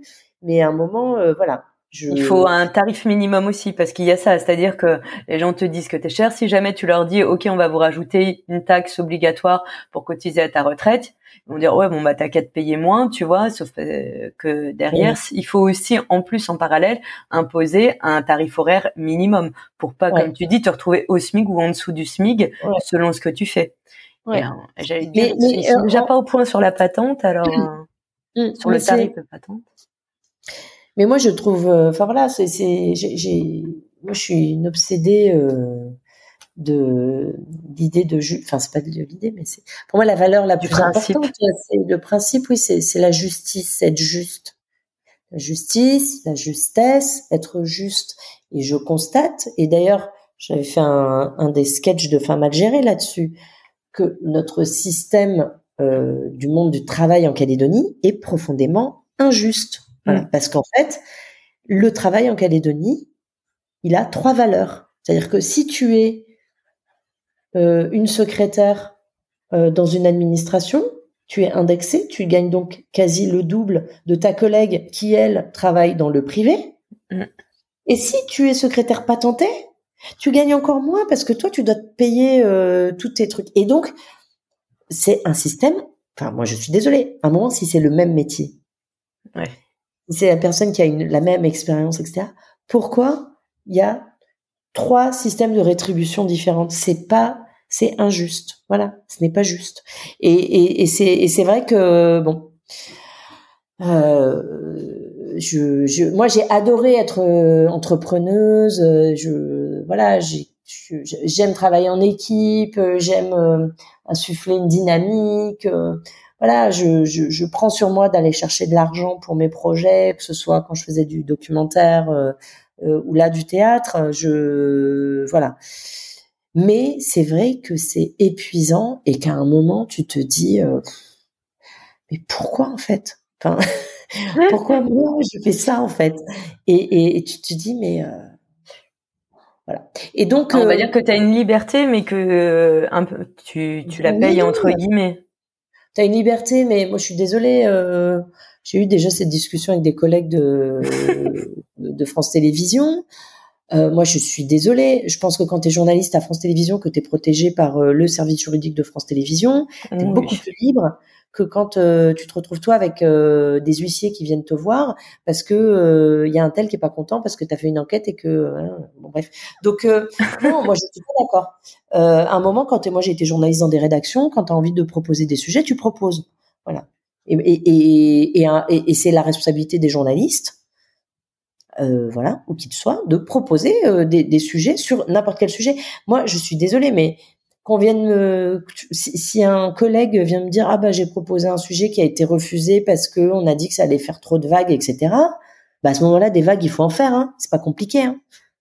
non mais, mais voilà. Donc moi, je pense qu'il y a beaucoup d'autocensure en Calédonie depuis des années et que euh, et que voilà et qu'à un moment euh, non les, les, les, journalistes qui sont les plus libres après je pense qu'il y a aussi des services publics hein. ouais mais après je pense qu'il y a aussi beaucoup d'autocensure un peu partout depuis quelques années et depuis que tout ce qui est communication euh, c'est agrandi, tu vois, avec les réseaux sociaux, etc. Il y a un peu les deux extrêmes. Soit justement, il y a des gens qui sont totalement libres, soit il y a de l'autocensure en se disant que euh, peut-être c'est compliqué pour son boulot, etc. Et les gens osent moins quand ils sont salariés. Bah non, mais quand tu es journaliste, t'as pas, enfin, je, c'est, il a pas question d'autocensure. Enfin, à un moment, euh, sinon, faut pas être journaliste. Hein. Ben, on est d'accord, mais euh, comme tu disais toi-même, il y a certains où on leur dit non sur des sujets de rédaction et du coup, qui vont, ils vont pas y aller. Bah oui, bah il y a un moment, je les invite à relire la charte de déontologie de notre métier. Voilà. Bah non, mais à un moment, euh, je, je, on est, on est dans une époque et dans un monde qui, alors, comment dire, où tout est mouvant. Donc euh, il y, a, y, a, des choses qui sont en ça euh, fantastiques parce qu'on peut se permettre. Euh, voilà, effectivement, par les réseaux sociaux, il y a plein de gens qui s'improvisent journalistes alors qu'ils ne le sont pas, qui ne maîtrisent pas les codes du métier. après, ils peuvent produire des choses qui sont intéressantes. voilà, il peut y avoir des choses très très intéressantes produites par des personnes qui ne sont pas journalistes. D'ailleurs, être journaliste, c'est pas forcément pas forcément obligé de faire une école hein, pour être journaliste. Par contre, il faut avoir l'essentiel de ses revenus qui proviennent d'un travail journalistique. Mais pour être journaliste, il faut que son travail euh, suive les principes de la charte déontologique du journalisme, c'est-à-dire vérifier ses infos, recouper ses sources. Euh, voilà, c'est pas euh, voilà, je veux dire, il y, a des il y a des possibilités, c'est un métier ouvert, mais il y a des devoirs. voilà.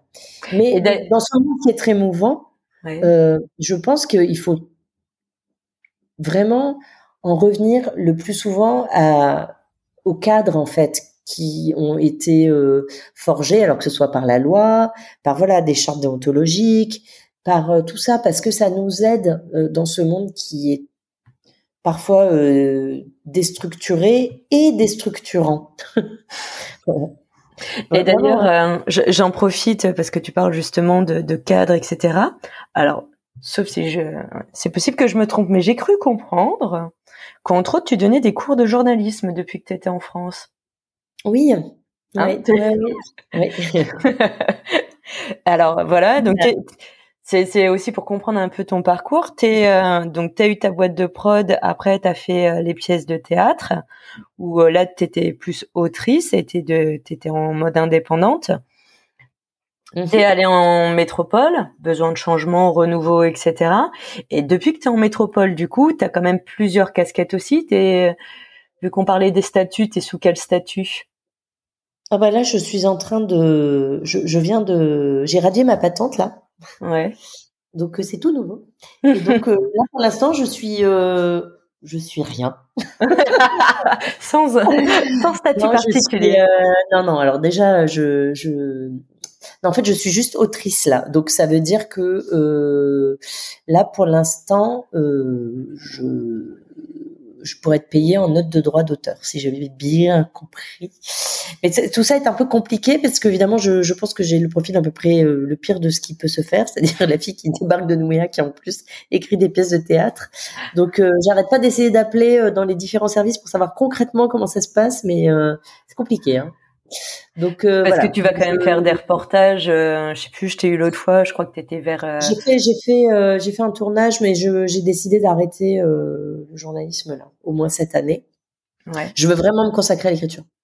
Voilà. Donc oui, j'ai fait un tournage. ben là, j'avais encore mon. après, oui, j'ai fait un tournage pour France 3 à Berlin sur pour une émission qui s'appelle Nous les Européens. Euh, voilà. Et euh, donc c'était très chouette et j'étais très contente de rebosser euh, euh en, en, voilà avec des, des professionnels parisiens. Tout ça, c'était c'était chouette. Euh, mais non, je pense que je suis. J'ai ressenti que j'étais vraiment arrivée au bout du de mon envie de faire du journalisme. Voilà.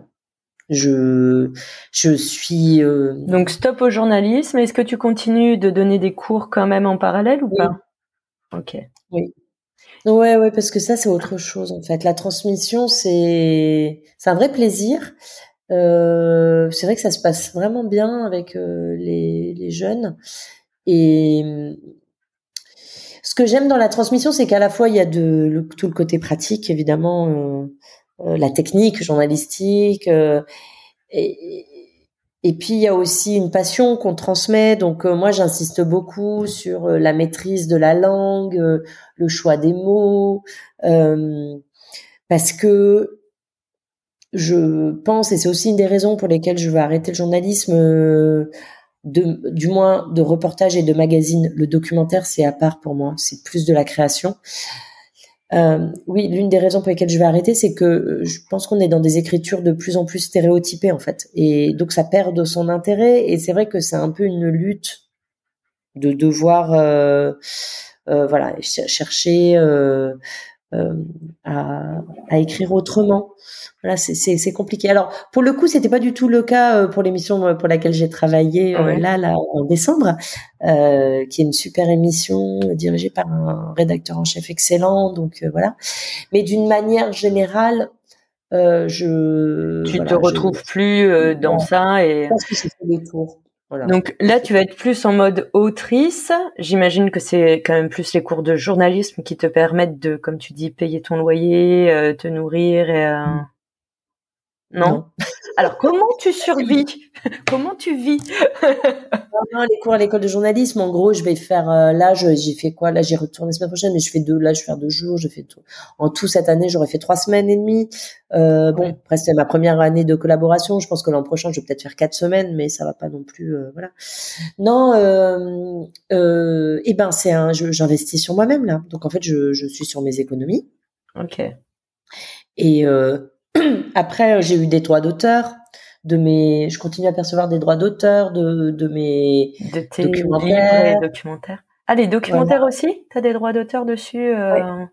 ouais. Et donc, euh, j'ai un petit peu de droits d'auteur. C'est, enfin, tout ça, c'est plein de petits trucs qui font qu'au final, euh, tu, à la, quand, quand tu mets tout bout à bout, ça fait une somme qui permet de vivre ou d'accompagner quelque chose. Mais euh, euh, voilà, j'ai pas de source de revenus fixe, hein, c'est sûr. Hein, donc euh, c'est une paye bien bien parce que quand je suis arrivée voilà, quand euh, j'arrive dans les agences immobilières ou dans les chez les banquiers, c'est quand même assez drôle. Hein.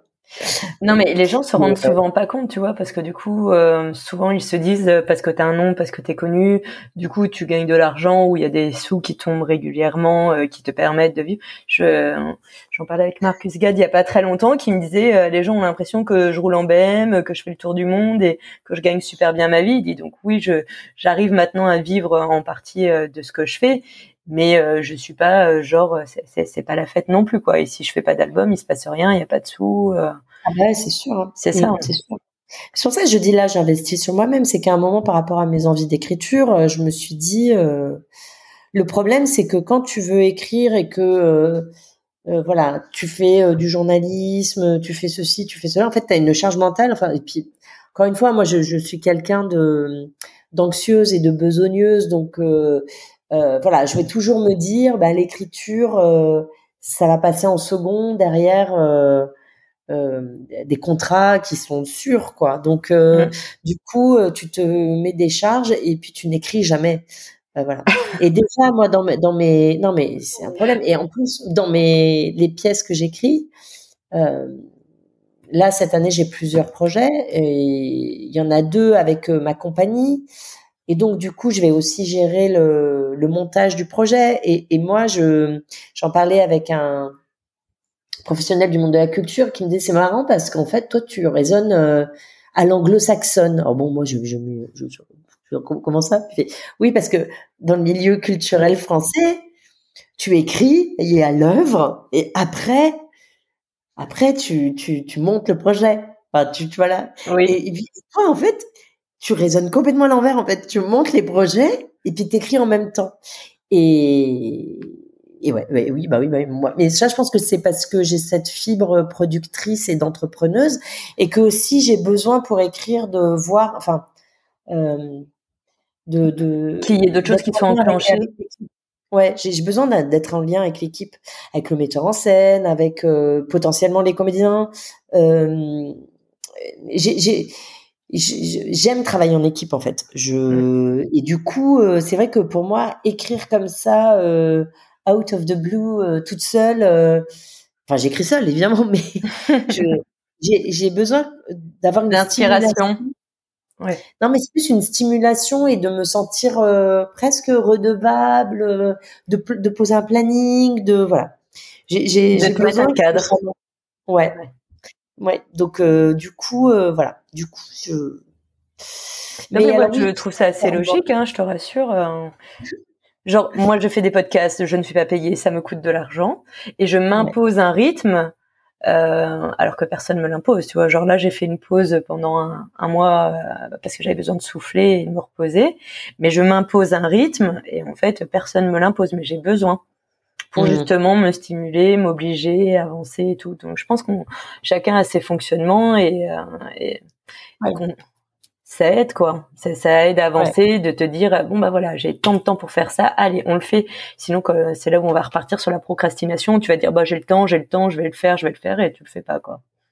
Ouais, après aussi, c'est vrai que notamment sur les projets des fins mâles, et là je, je suis sur le projet de la suite des fins mâles, euh, comme il y avait aussi une dimension euh, liée à l'actualité. Euh, oui, t'as pas le choix. C'est vrai que je montais forcément et la production et l'écriture en même temps, quoi. Mm. Euh, voilà. Euh, là, c'est vrai que j'ai cette année j'ai deux autres pièces qui pour le coup sont plus intemporelles. Euh, mais bon, après je, je moi j'aime bien, j'ai un côté un peu boulimique, donc quand je me lance dans un truc, j'aime bien que ça avance vite en fait. Ouais. quitte à avoir fini un premier jet puis revenir euh, plus tard, mais je j'ai beaucoup de mal. Euh, je suis pas quelqu'un qui qui laisse les les, choses, en suspens. Mais euh, attends, j'ai bien entendu. Tu as deux pièces en cours. Donc il y a celle qu'on connaît ou c'est deux autres en plus? Enfin, celle qu'on connaît, celle qu'on sait sur la quarantaine que, que tu as écrite, ou c'est deux autres projets en parallèle? Et j'ai, bah, j'ai, ouais, c'est ça. Il y a donc ma quarantaine rugissante. Bon, bah ça pour le coup c'est écrit, mais euh, ça sera pour l'an prochain, mais euh, sachant qu'il va falloir euh, faire des ajustements de texte au plateau, comme on dit, quand on sera en répétition. Donc ça, c'est une pièce sur effectivement la crise de la quarantaine vécue par une femme.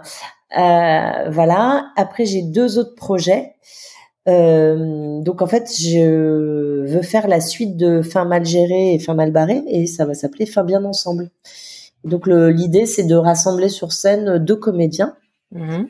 euh, Stéphane Piochot et puis euh, un ou une comédienne kanak, sachant que Maïté euh, Siwen qui interprétait euh, Fin mal barré, elle elle souhaitait pas réenquiller sur cette expérience là, elle a d'autres projets aussi.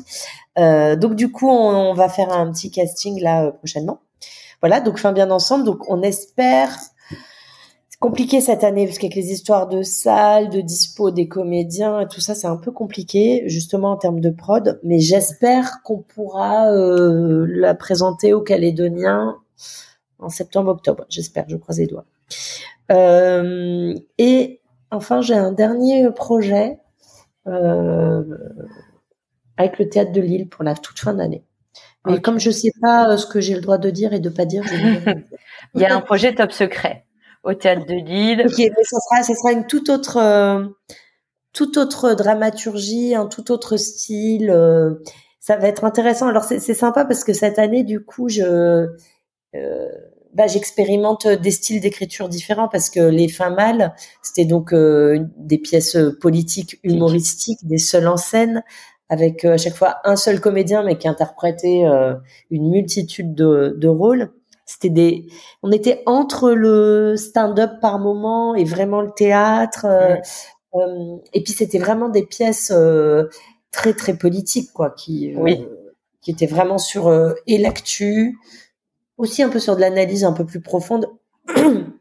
et et voilà et Là, je vais expérimenter deux autres euh, styles. Donc, il y a bon, ma, quarantaine qui a encore un seul en scène, mais beaucoup plus sur des questions existentielles et plus personnelles. Et puis, mine de rien, il y aura, il y a, il y a une vraie histoire qui se raconte. Euh, du début à la fin, il y a une vraie intrigue, je veux dire. Euh, parce que pour les fins mâles, c'est pas qu'il y avait une intrigue. On avait des personnages métis qui savaient pas ce qu'ils allaient voter pour le référendum, mais c'est vrai que c'était des pièces, moi j'appelle ça un peu feu d'artifice, quoi. Bam, bam, bam, ça explose dans tous les sens. Ce qui est génial, mais euh, là, sur la quarantaine, c'est on, on, suit une vraie histoire. Ouais, il y a une ligne conductrice qui est, qui est plus marquée. qui est plus marquée, même si on avait une autre qui était un peu plus ténue sur les femmes Et, alors, question sur la quarantaine, justement. Pourquoi, euh, vu que c'était compliqué de le faire en, en, Calédonie, que malgré tout, la quarantaine, c'est euh, c'est universel, pourquoi, du coup, tu l'as pas fait euh, en, en, métropole, à Paris, à, à Nice ou euh, n'importe où ailleurs? Bah, en fait, quand j'ai commencé à parler de ce projet, j'étais encore à Nouméa et du coup, j'avoue que j'ai lancé la prod avec ma compagnie à Nouméa. J'ai sollicité des, des théâtres et des aides à Nouméa et puis euh, et puis voilà et donc ça s'est lancé comme ça. Et après aussi, euh, moi, je suis propriétaire de mon texte, donc mmh. euh, euh, c'est vrai que c'est c'était assez logique pour moi de présenter le, le projet euh, au public euh, calédonien pour commencer. Et puis après, si je sens qu'il y a un potentiel, on pourra. Et ça, ça fait partie du projet. Hein. D'ailleurs, euh, il avait été monté dans ce sens-là. Enfin, je l'ai présenté ainsi aux institutions de dire que euh, qu'on aimerait le monter dans un second temps, euh, euh éventuellement avec des metteurs en scène à Paris. Donc ça, c'est c'est en cours de de montage, on va dire. D'accord. Donc euh, c'est la possibilité est ouverte, mais l'idée est de faire une première version d'abord euh, en Calédonie, quitte à l'exporter après. Ouais, ouais, voilà. Et du coup, ce troisième projet?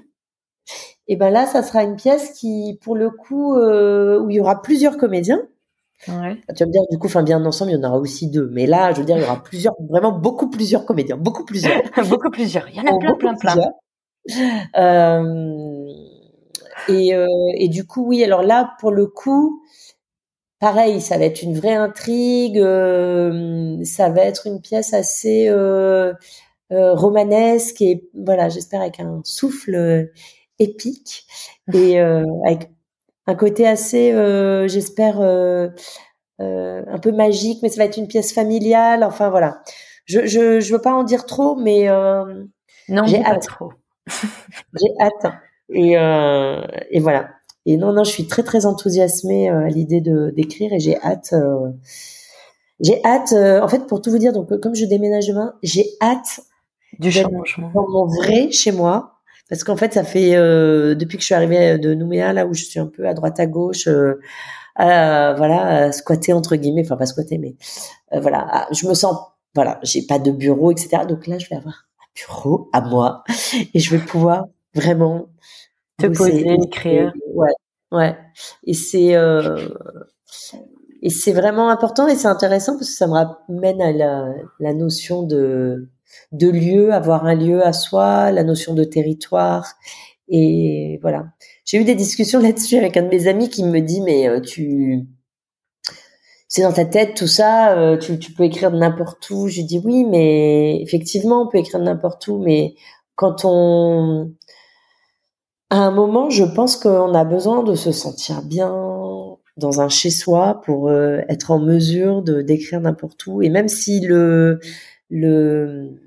l'inconfort aussi, c'est intéressant parce que ça permet d'ouvrir des espaces de création un peu autres en fait. Enfin, ça te pousse dans des retranchements et dans des expériences qui font que tu tu peux aller chercher des des choses qui ne serais pas venu euh, instantanément comme ça.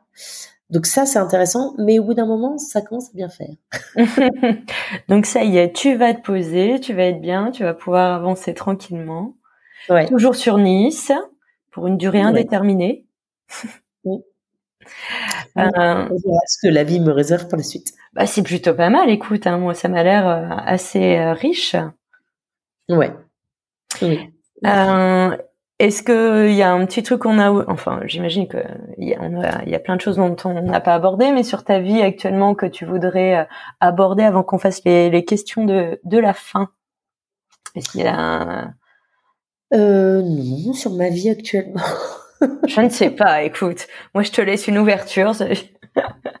non, non, juste euh, non. Euh, par rapport à quoi? À l'Océanie euh, Par rapport à ce que tu veux.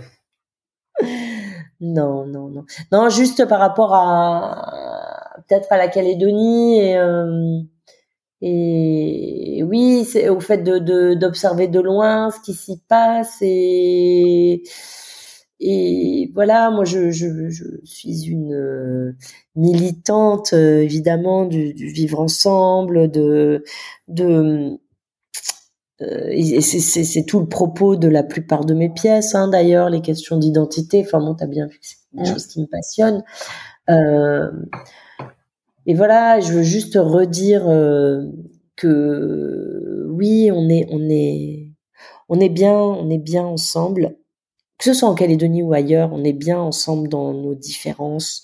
Et c'est pas évidemment que c'est pas toujours facile, que ça, parfois ça crée des frictions, mais c'est des belles frictions, quoi. C'est des belles frictions. Ça, ça, ça pousse à. Il faut que ça. Là, où il faut prendre garde, c'est que quand il y a des moments de tension ou de friction, il faut, il faut, euh, il faut faire de ces étincelles-là quelque chose de beau. Et ça, c'est notre job à nous euh, de citoyens, quoi. C'est, faut pas se laisser euh, emporter par les passions tristes par euh, des discours euh, euh, défaitistes ou des discours haineux, des discours parfois d'exaspération aussi que je peux comprendre, mais de part et d'autre, non, nous, on est tous de passage hein, sur Terre. à un moment, notre job à nous, encore une fois, bah, c'est de faire un peu ce que j'avais fait au collège de Boulari, c'est de se dire mais euh, ouais, en fait, euh, non, mais si on est bien ensemble, on va le montrer qu'on est bien ensemble. Et la réalité, c'est que ouais, moi, euh, 30 ans plus tard, euh, les copains du collège de Boulari, c'est toujours mes potes, quoi. Et ouais, et on a une mission, chacun euh, comme ça, voilà, au quotidien. Et la réalité, c'est que oui, on est bien ensemble. Tous ceux qui disent le contraire, c'est, je, je, pense qu'il y a beaucoup de, de je, je, ne minimise pas les difficultés euh, à être dans des sociétés euh, multiculturelles, etc. Évidemment qu'il y a des difficultés, mais euh, euh des espèces de discours défaitistes de euh, oui, de toute façon, euh, voilà, les Kanaks ceci, de toute façon les blancs cela, c'est non seulement c'est creux et en plus, enfin à part nourrir du désespoir, je, je, je ne vois, je, je, ne comprends même pas quoi. Je veux dire, à un moment, il euh, faut mobiliser des nos énergies sur euh, sur une construction euh, durable.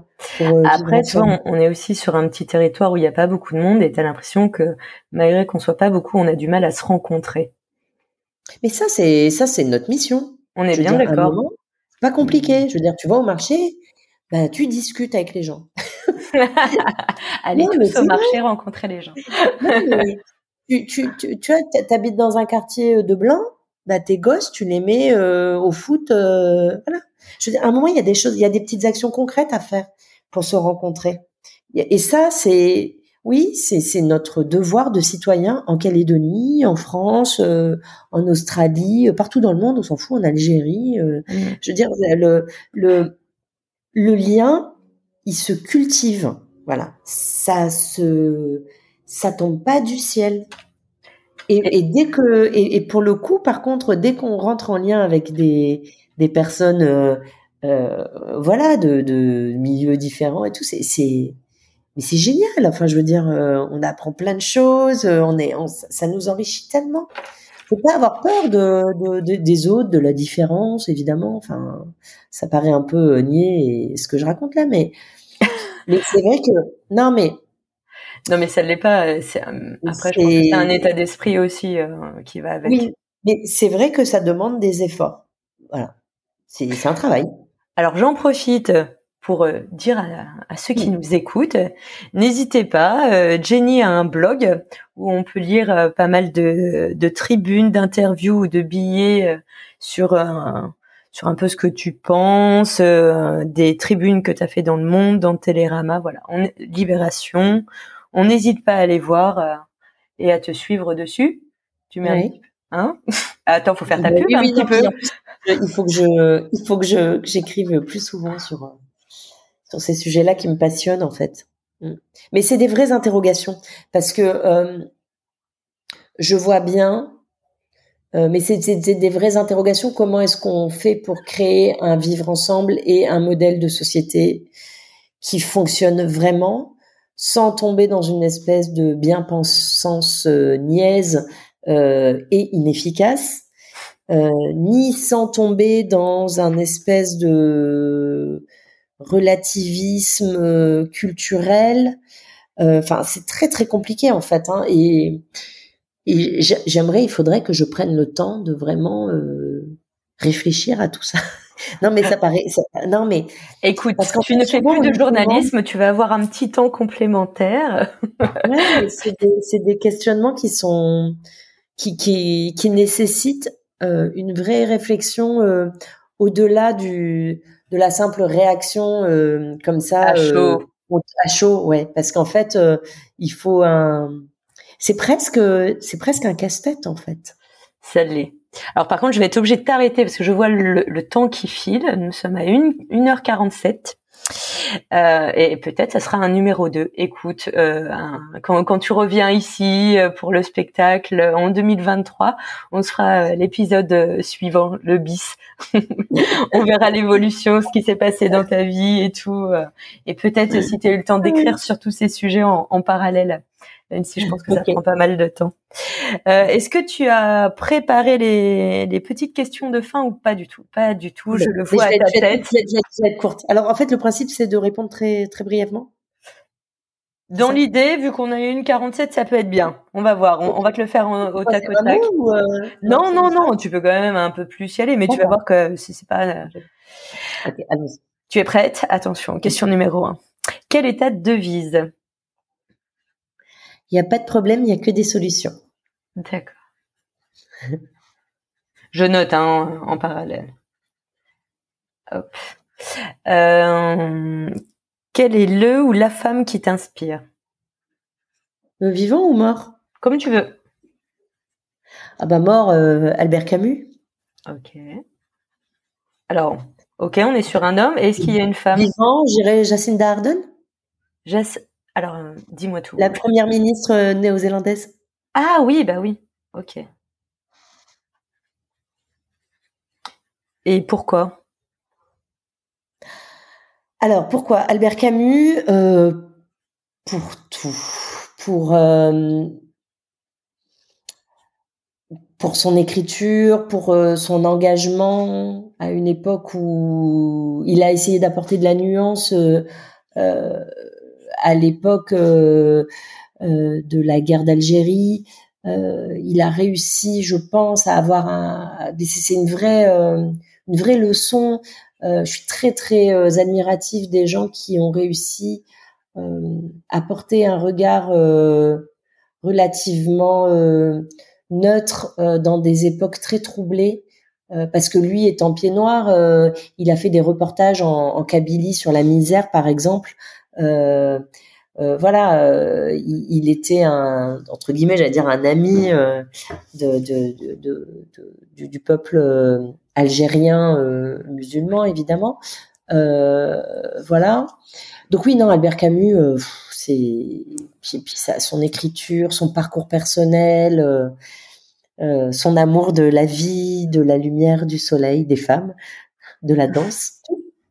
Voilà. Et Jacinda, Ardern, euh, non, a, vraiment un beau parcours et puis une femme bah, jeune, dynamique, euh, qui aussi fait beaucoup de.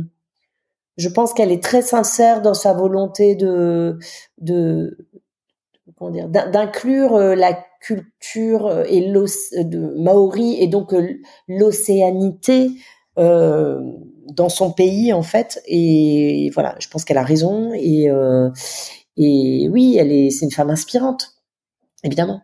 Mm. C'est un bel exemple. Moi, je, je, valide beaucoup ton exemple et euh, ton inspiration, pas de souci. Euh, si tu avais une baguette magique, qu'est-ce que tu en ferais? Euh... Alors, si j'avais une baguette magique, eh ben, alors, à titre personnel, et après j'irai pour la planète, mais à titre perso, euh, je ferai revivre euh, Albert Camus pour euh, passer une soirée avec lui et parler et danser. et euh, pour la planète, je pense que je je, je, je, je, refais, je ferai revenir l'état de la planète euh, au niveau nature, etc. Ouais. Genre il y a 100 ans, quoi, pour que pour euh, pour qu'on ait plus euh, cette espèce de de de d'épée de, Damoclès euh, climatique là qui, qui Et tu te dis pas que du coup, vu qu'il y aurait pas d'épée de Damoclès, ça tu, tu penses que ça Non, non, mais qu'on garde notre conscience là, là. Tu me dis une baguette magique. Donc en fait, on serait tous conscients, puis hop, bam, voilà. Et mais mais pour le coup, euh, faudrait qu'on qu'on continue à faire des efforts. Mais malheureusement, le cerveau humain, euh, tant qu'il n'est pas au pied du mur, il comprend rien. Donc. Euh. Exact. Donc, on va voir ce que ça va donner vu qu'on n'a pas de baguette magique. Est-ce que ça va un peu évoluer? Quels sont les artistes sportifs ou personnalités qui t'inspirent euh... Alors, euh, il y en a plein. Euh, artiste. Alors bon, c'est vrai que non, mais je suis de, de, depuis deux ans là, je, je, lis beaucoup et donc je suis devenue un peu monomaniaque de la lecture et, de, du théâtre. Euh, euh, alors au théâtre, euh, le travail de Wajdi Mouad, qui est un, qui est le directeur du théâtre de la Colline à Paris et qui est un d'origine libanaise, il a vécu à Paris et euh, au Québec. Et euh, voilà, il est aussi dramaturge, il a écrit des pièces extraordinaires beaucoup sur les questions d'identité. Euh, voilà. Euh, bon, évidemment Camus, je l'ai dit. Euh, euh je, je, suis très très admirative des écrivains en fait. Je, je, je... D'ailleurs, j'avoue que c'est c'est problématique parce que quand on se met à écrire, on se demande bien quelle mouche nous pique parce que parce que qu'est-ce que nous on peut apporter? et voilà. Et je trouve que ça il faut vraiment qu'il y ait des gens qui nous disent, mais si, vas-y, fais-le, hein, parce que, après, c'est qu'au début, moi, je me suis pas posé la question, parce que comme c'était pour la Calédonie, c'était un peu particulier, c'était sur des messages, euh, euh, très, très, très marqués, voilà. ouais. Après, pour passer le cap de se dire, on va, on, essaye de, de, de produire quelque chose de plus large, euh, c'est vrai que, ouais, c'est, waouh. Voilà. Mais euh, bon, euh, Laurent Godet, par exemple, magnifique plume. Euh, Sylvain Prudhomme, par-delà les routes, il faut lire celui de Sylvain Prudhomme, c'est magnifique. voilà, en musique, j'adore le jazz. Je, voilà, il y y a, trop de monde, il y a trop d'artistes, il y a trop de gens de talent. Mais ce qui est drôle, c'est que tu vois, quand tu cites, tu cites que des hommes. Euh, dans, bah, dans le théâtre, dans l'écriture. Ah si, alors il y a une, il y a une, une écrivaine euh, euh, euh américaine, enfin qui n'est pas qu'américaine d'ailleurs, elle est ah zut, qui a écrit La couleur de l'hibiscus pourpre et Americana. Oh ah oui, non, elle, elle, est... a un nom, elle a un nom impossible. Elle a un nom impossible. Gona, c'est euh, elle est camerounaise ou congolaise? Non non non non, elle est pas elle est pas américaine. Elle est elle est d'un pays anglophone, elle est de j'ai failli y aller dans ce pays. Oh, oh zut. Bref, euh, Americana, et eh ben c'est euh, hop. Ah voilà, Chimamanda euh, Ngozi Adichie. Voilà. Voilà, elle vient du Nigeria. Ah. Tu vois, elle, a une, elle a une super, euh, enfin, une écriture. Elle a une super parce que j'ai une de mes invitées qui l'a citée dans ses références. Ouais, elle est, elle est fantastique, ouais. Non, après dans les, après, effectivement, il y a moins de, il y a moins de, de, enfin, aujourd'hui, évidemment que les femmes elles écrivent énormément, hein, mais euh... si, il y a Annie Ernaux. Là, je suis en train de lire euh, les années. Euh euh, d'Annie Ernaux, qui, euh, est une transfuge de classe aussi, Annie Ernaux, euh, qui a fait, qui a construit toute son œuvre sur sa propre histoire en fait, et, c'est passionnant. En fait, elle écrit sur elle-même depuis, depuis, depuis toute jeune, mais euh, avec beaucoup de pudeur et c'est pas du tout. Euh, c'est parce qu'elle a conscience d'être un exemple de transfuge de classe et, et, et, donc elle prend son propre exemple pour donner à voir euh, une logique sociétale qui existe par ailleurs et qui est qu'est-ce qu'on ressent quand on, on vient d'un milieu et que l'on on le quitte malgré soi finalement parce qu'on a fait des études etc et ce sentiment de trahison qu'il y a derrière et, euh, mm. finalement quand on revient chez soi ben on te fait bien sentir que ah oui tu fais la parisienne euh, et puis quand tu es à Paris tu sens bien que t'es pas vraiment la parisienne, donc euh, voilà et t'es dans ce cet entre deux permanent et donc Annie Ernaux a beaucoup travaillé là-dessus c'est très très intéressant. Ah, évidemment, une femme, je vais mettre Alice Zeniter, je...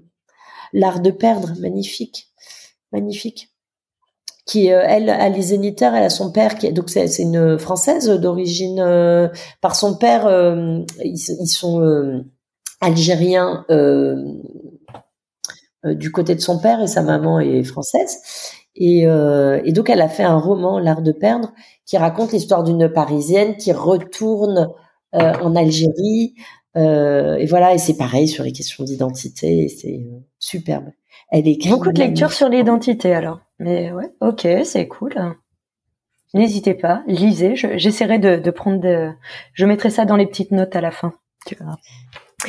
Euh, bon bah du coup la question 5 c'est quel livre, série ou film conseillerais-tu? Là on a pas mal de, de ah bah livres. Là il y en a pas mal, ouais. Ouais, je pense qu'on est pas mal.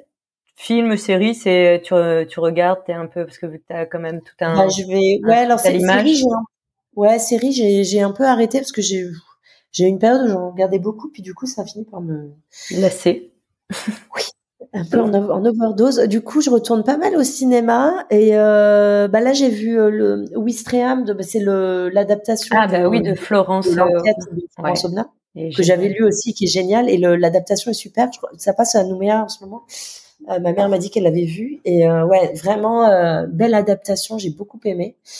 ça retranscrit bien le livre de Florence Obna et les comédiennes sont.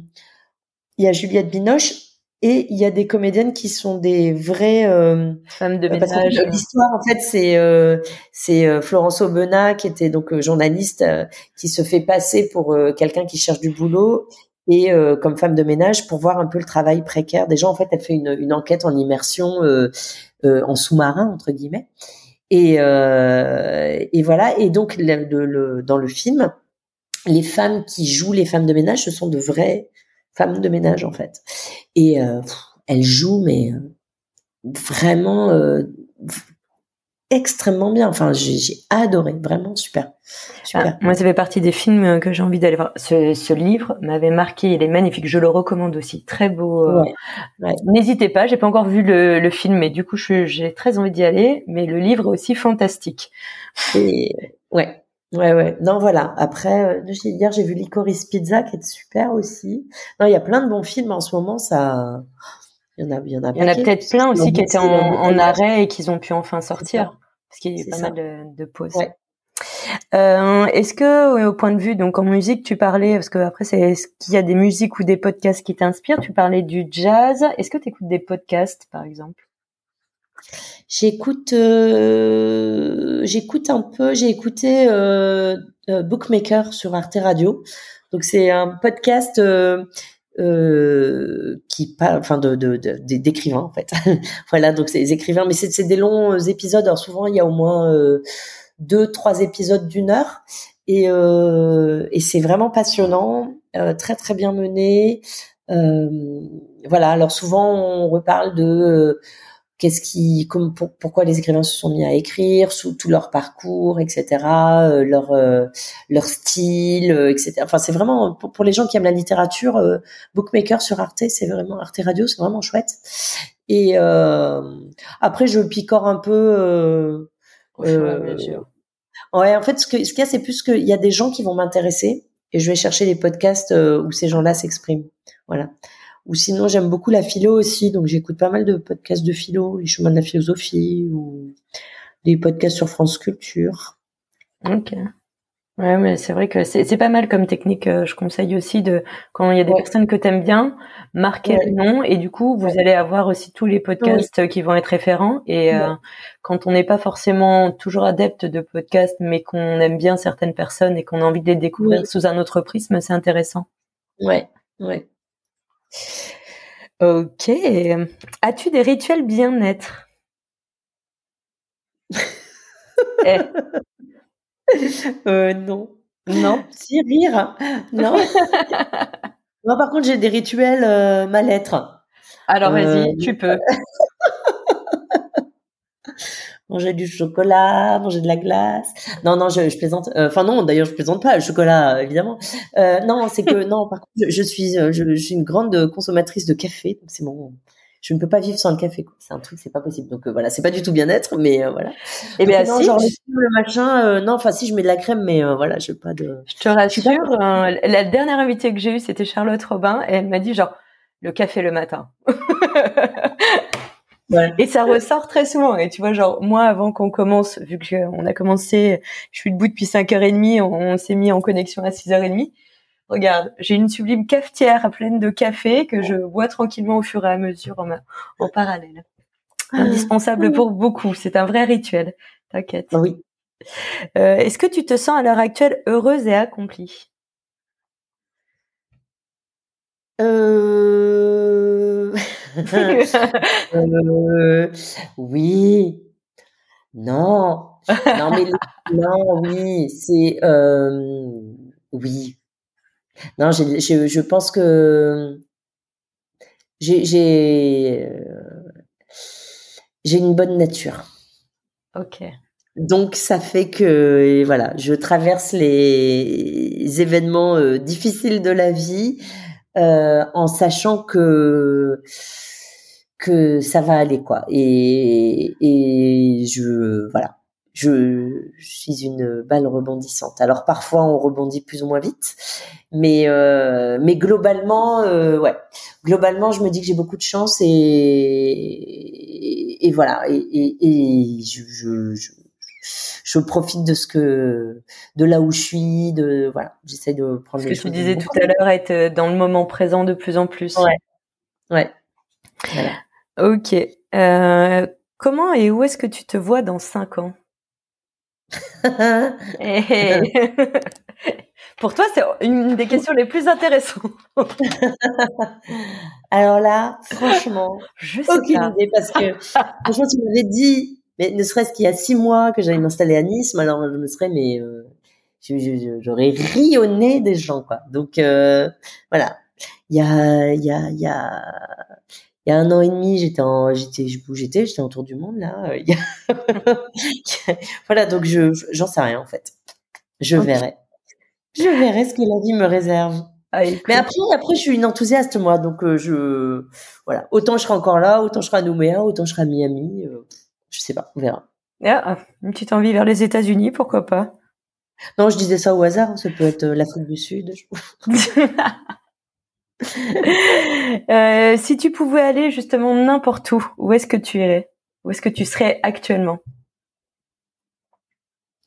Ah bah là, actuellement, bah, si, la télétransportation existait, j'aimerais bien directement dans mon futur appartement sans avoir à porter les cartons demain.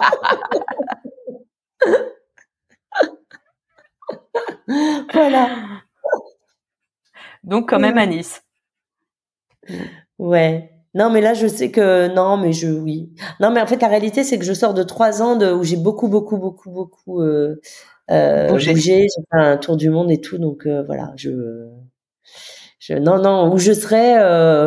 Euh, je pense si j'ai très, très envie de retourner en création, euh, en théâtre et d'être enfermé dans un théâtre avec une équipe et, et de bosser euh, sur un texte. En fait. Et un petit théâtre dont tu rêverais ou qu'un jour une de tes pièces soit soit produite dans ces cas-là?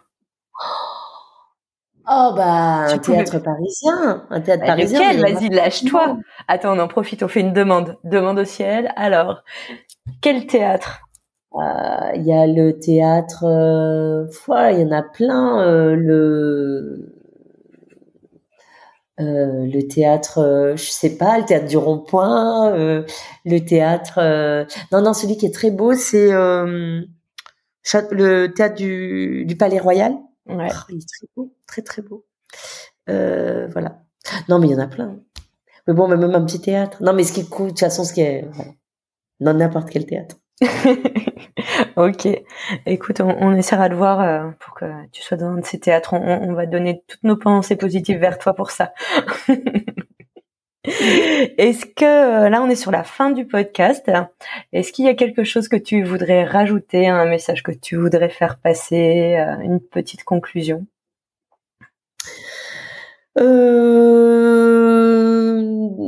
Petite conclusion, euh, non, euh, je, je, enfin, euh, non, mais je pense qu'on a, j'ai quand même beaucoup beaucoup parlé, donc je, je, je, je, suis un peu confuse. non mais attends, mais moi juste avec tout ça, j'ai déjà plein d'idées sur le prochain, de questions à te poser, genre et le tour du monde, et tes prochains projets. Non, t'inquiète. non, non, non. Oui, non, je, je, je, non, je pense que j'ai dit quand même beaucoup, beaucoup de choses. Donc, euh, donc voilà. Mais euh, si profitez bien de, de, du, de, de l'été, de, du soleil calédonien, de la lumière, qui est incomparable dans le Pacifique quand même. Hein. Ouais, ouais, ouais. Tu vois, genre, depuis qu'on parle au fur et à mesure, la lumière arrive et c'est de, de plus en plus lumineux. Même si en ce moment, je te signale qu'on est en grosse saison de pluie, donc euh, contrairement à ce que tout le monde croit, on a quelques jours de soleil, mais c'est beaucoup, beaucoup de pluie, de cyclones et de tempêtes. Hein. ouais, ouais, et ouais, ouais, ça c'est sûr. Non, c'est sûr, mais euh, je, je, je, ici là, c'est fou, hein, il, il fait un temps magnifique, mais la lumière du Pacifique, c'est unique, hein c'est il y a, y, a, y a, enfin je pense que c'est pas le Pacifique en fait c'est cette latitude là en fait. J'imagine que ça doit être pareil sur l'océan Indien. Mais cette lumière franche euh, éclatante comme ça dès 6 heures dès 6 heures et demie du matin c'est waouh quoi. C'est c'est nourrissant c'est dingue. C'est c'est c'est pas la même lumière hein, en Méditerranée hein, c'est différent. Non. Non non ça n'a rien à voir. Eh ben écoute en tout cas merci beaucoup pour euh, ton temps à quelques heures de ton futur déménagement. Ouais. Merci de m'avoir invité. Merci à vous d'avoir écouté. et puis bah, je te dis à, très bientôt euh, sur les euh, sur les ondes. Je, vais arrêter l'enregistrement, mais je vais te garder en off.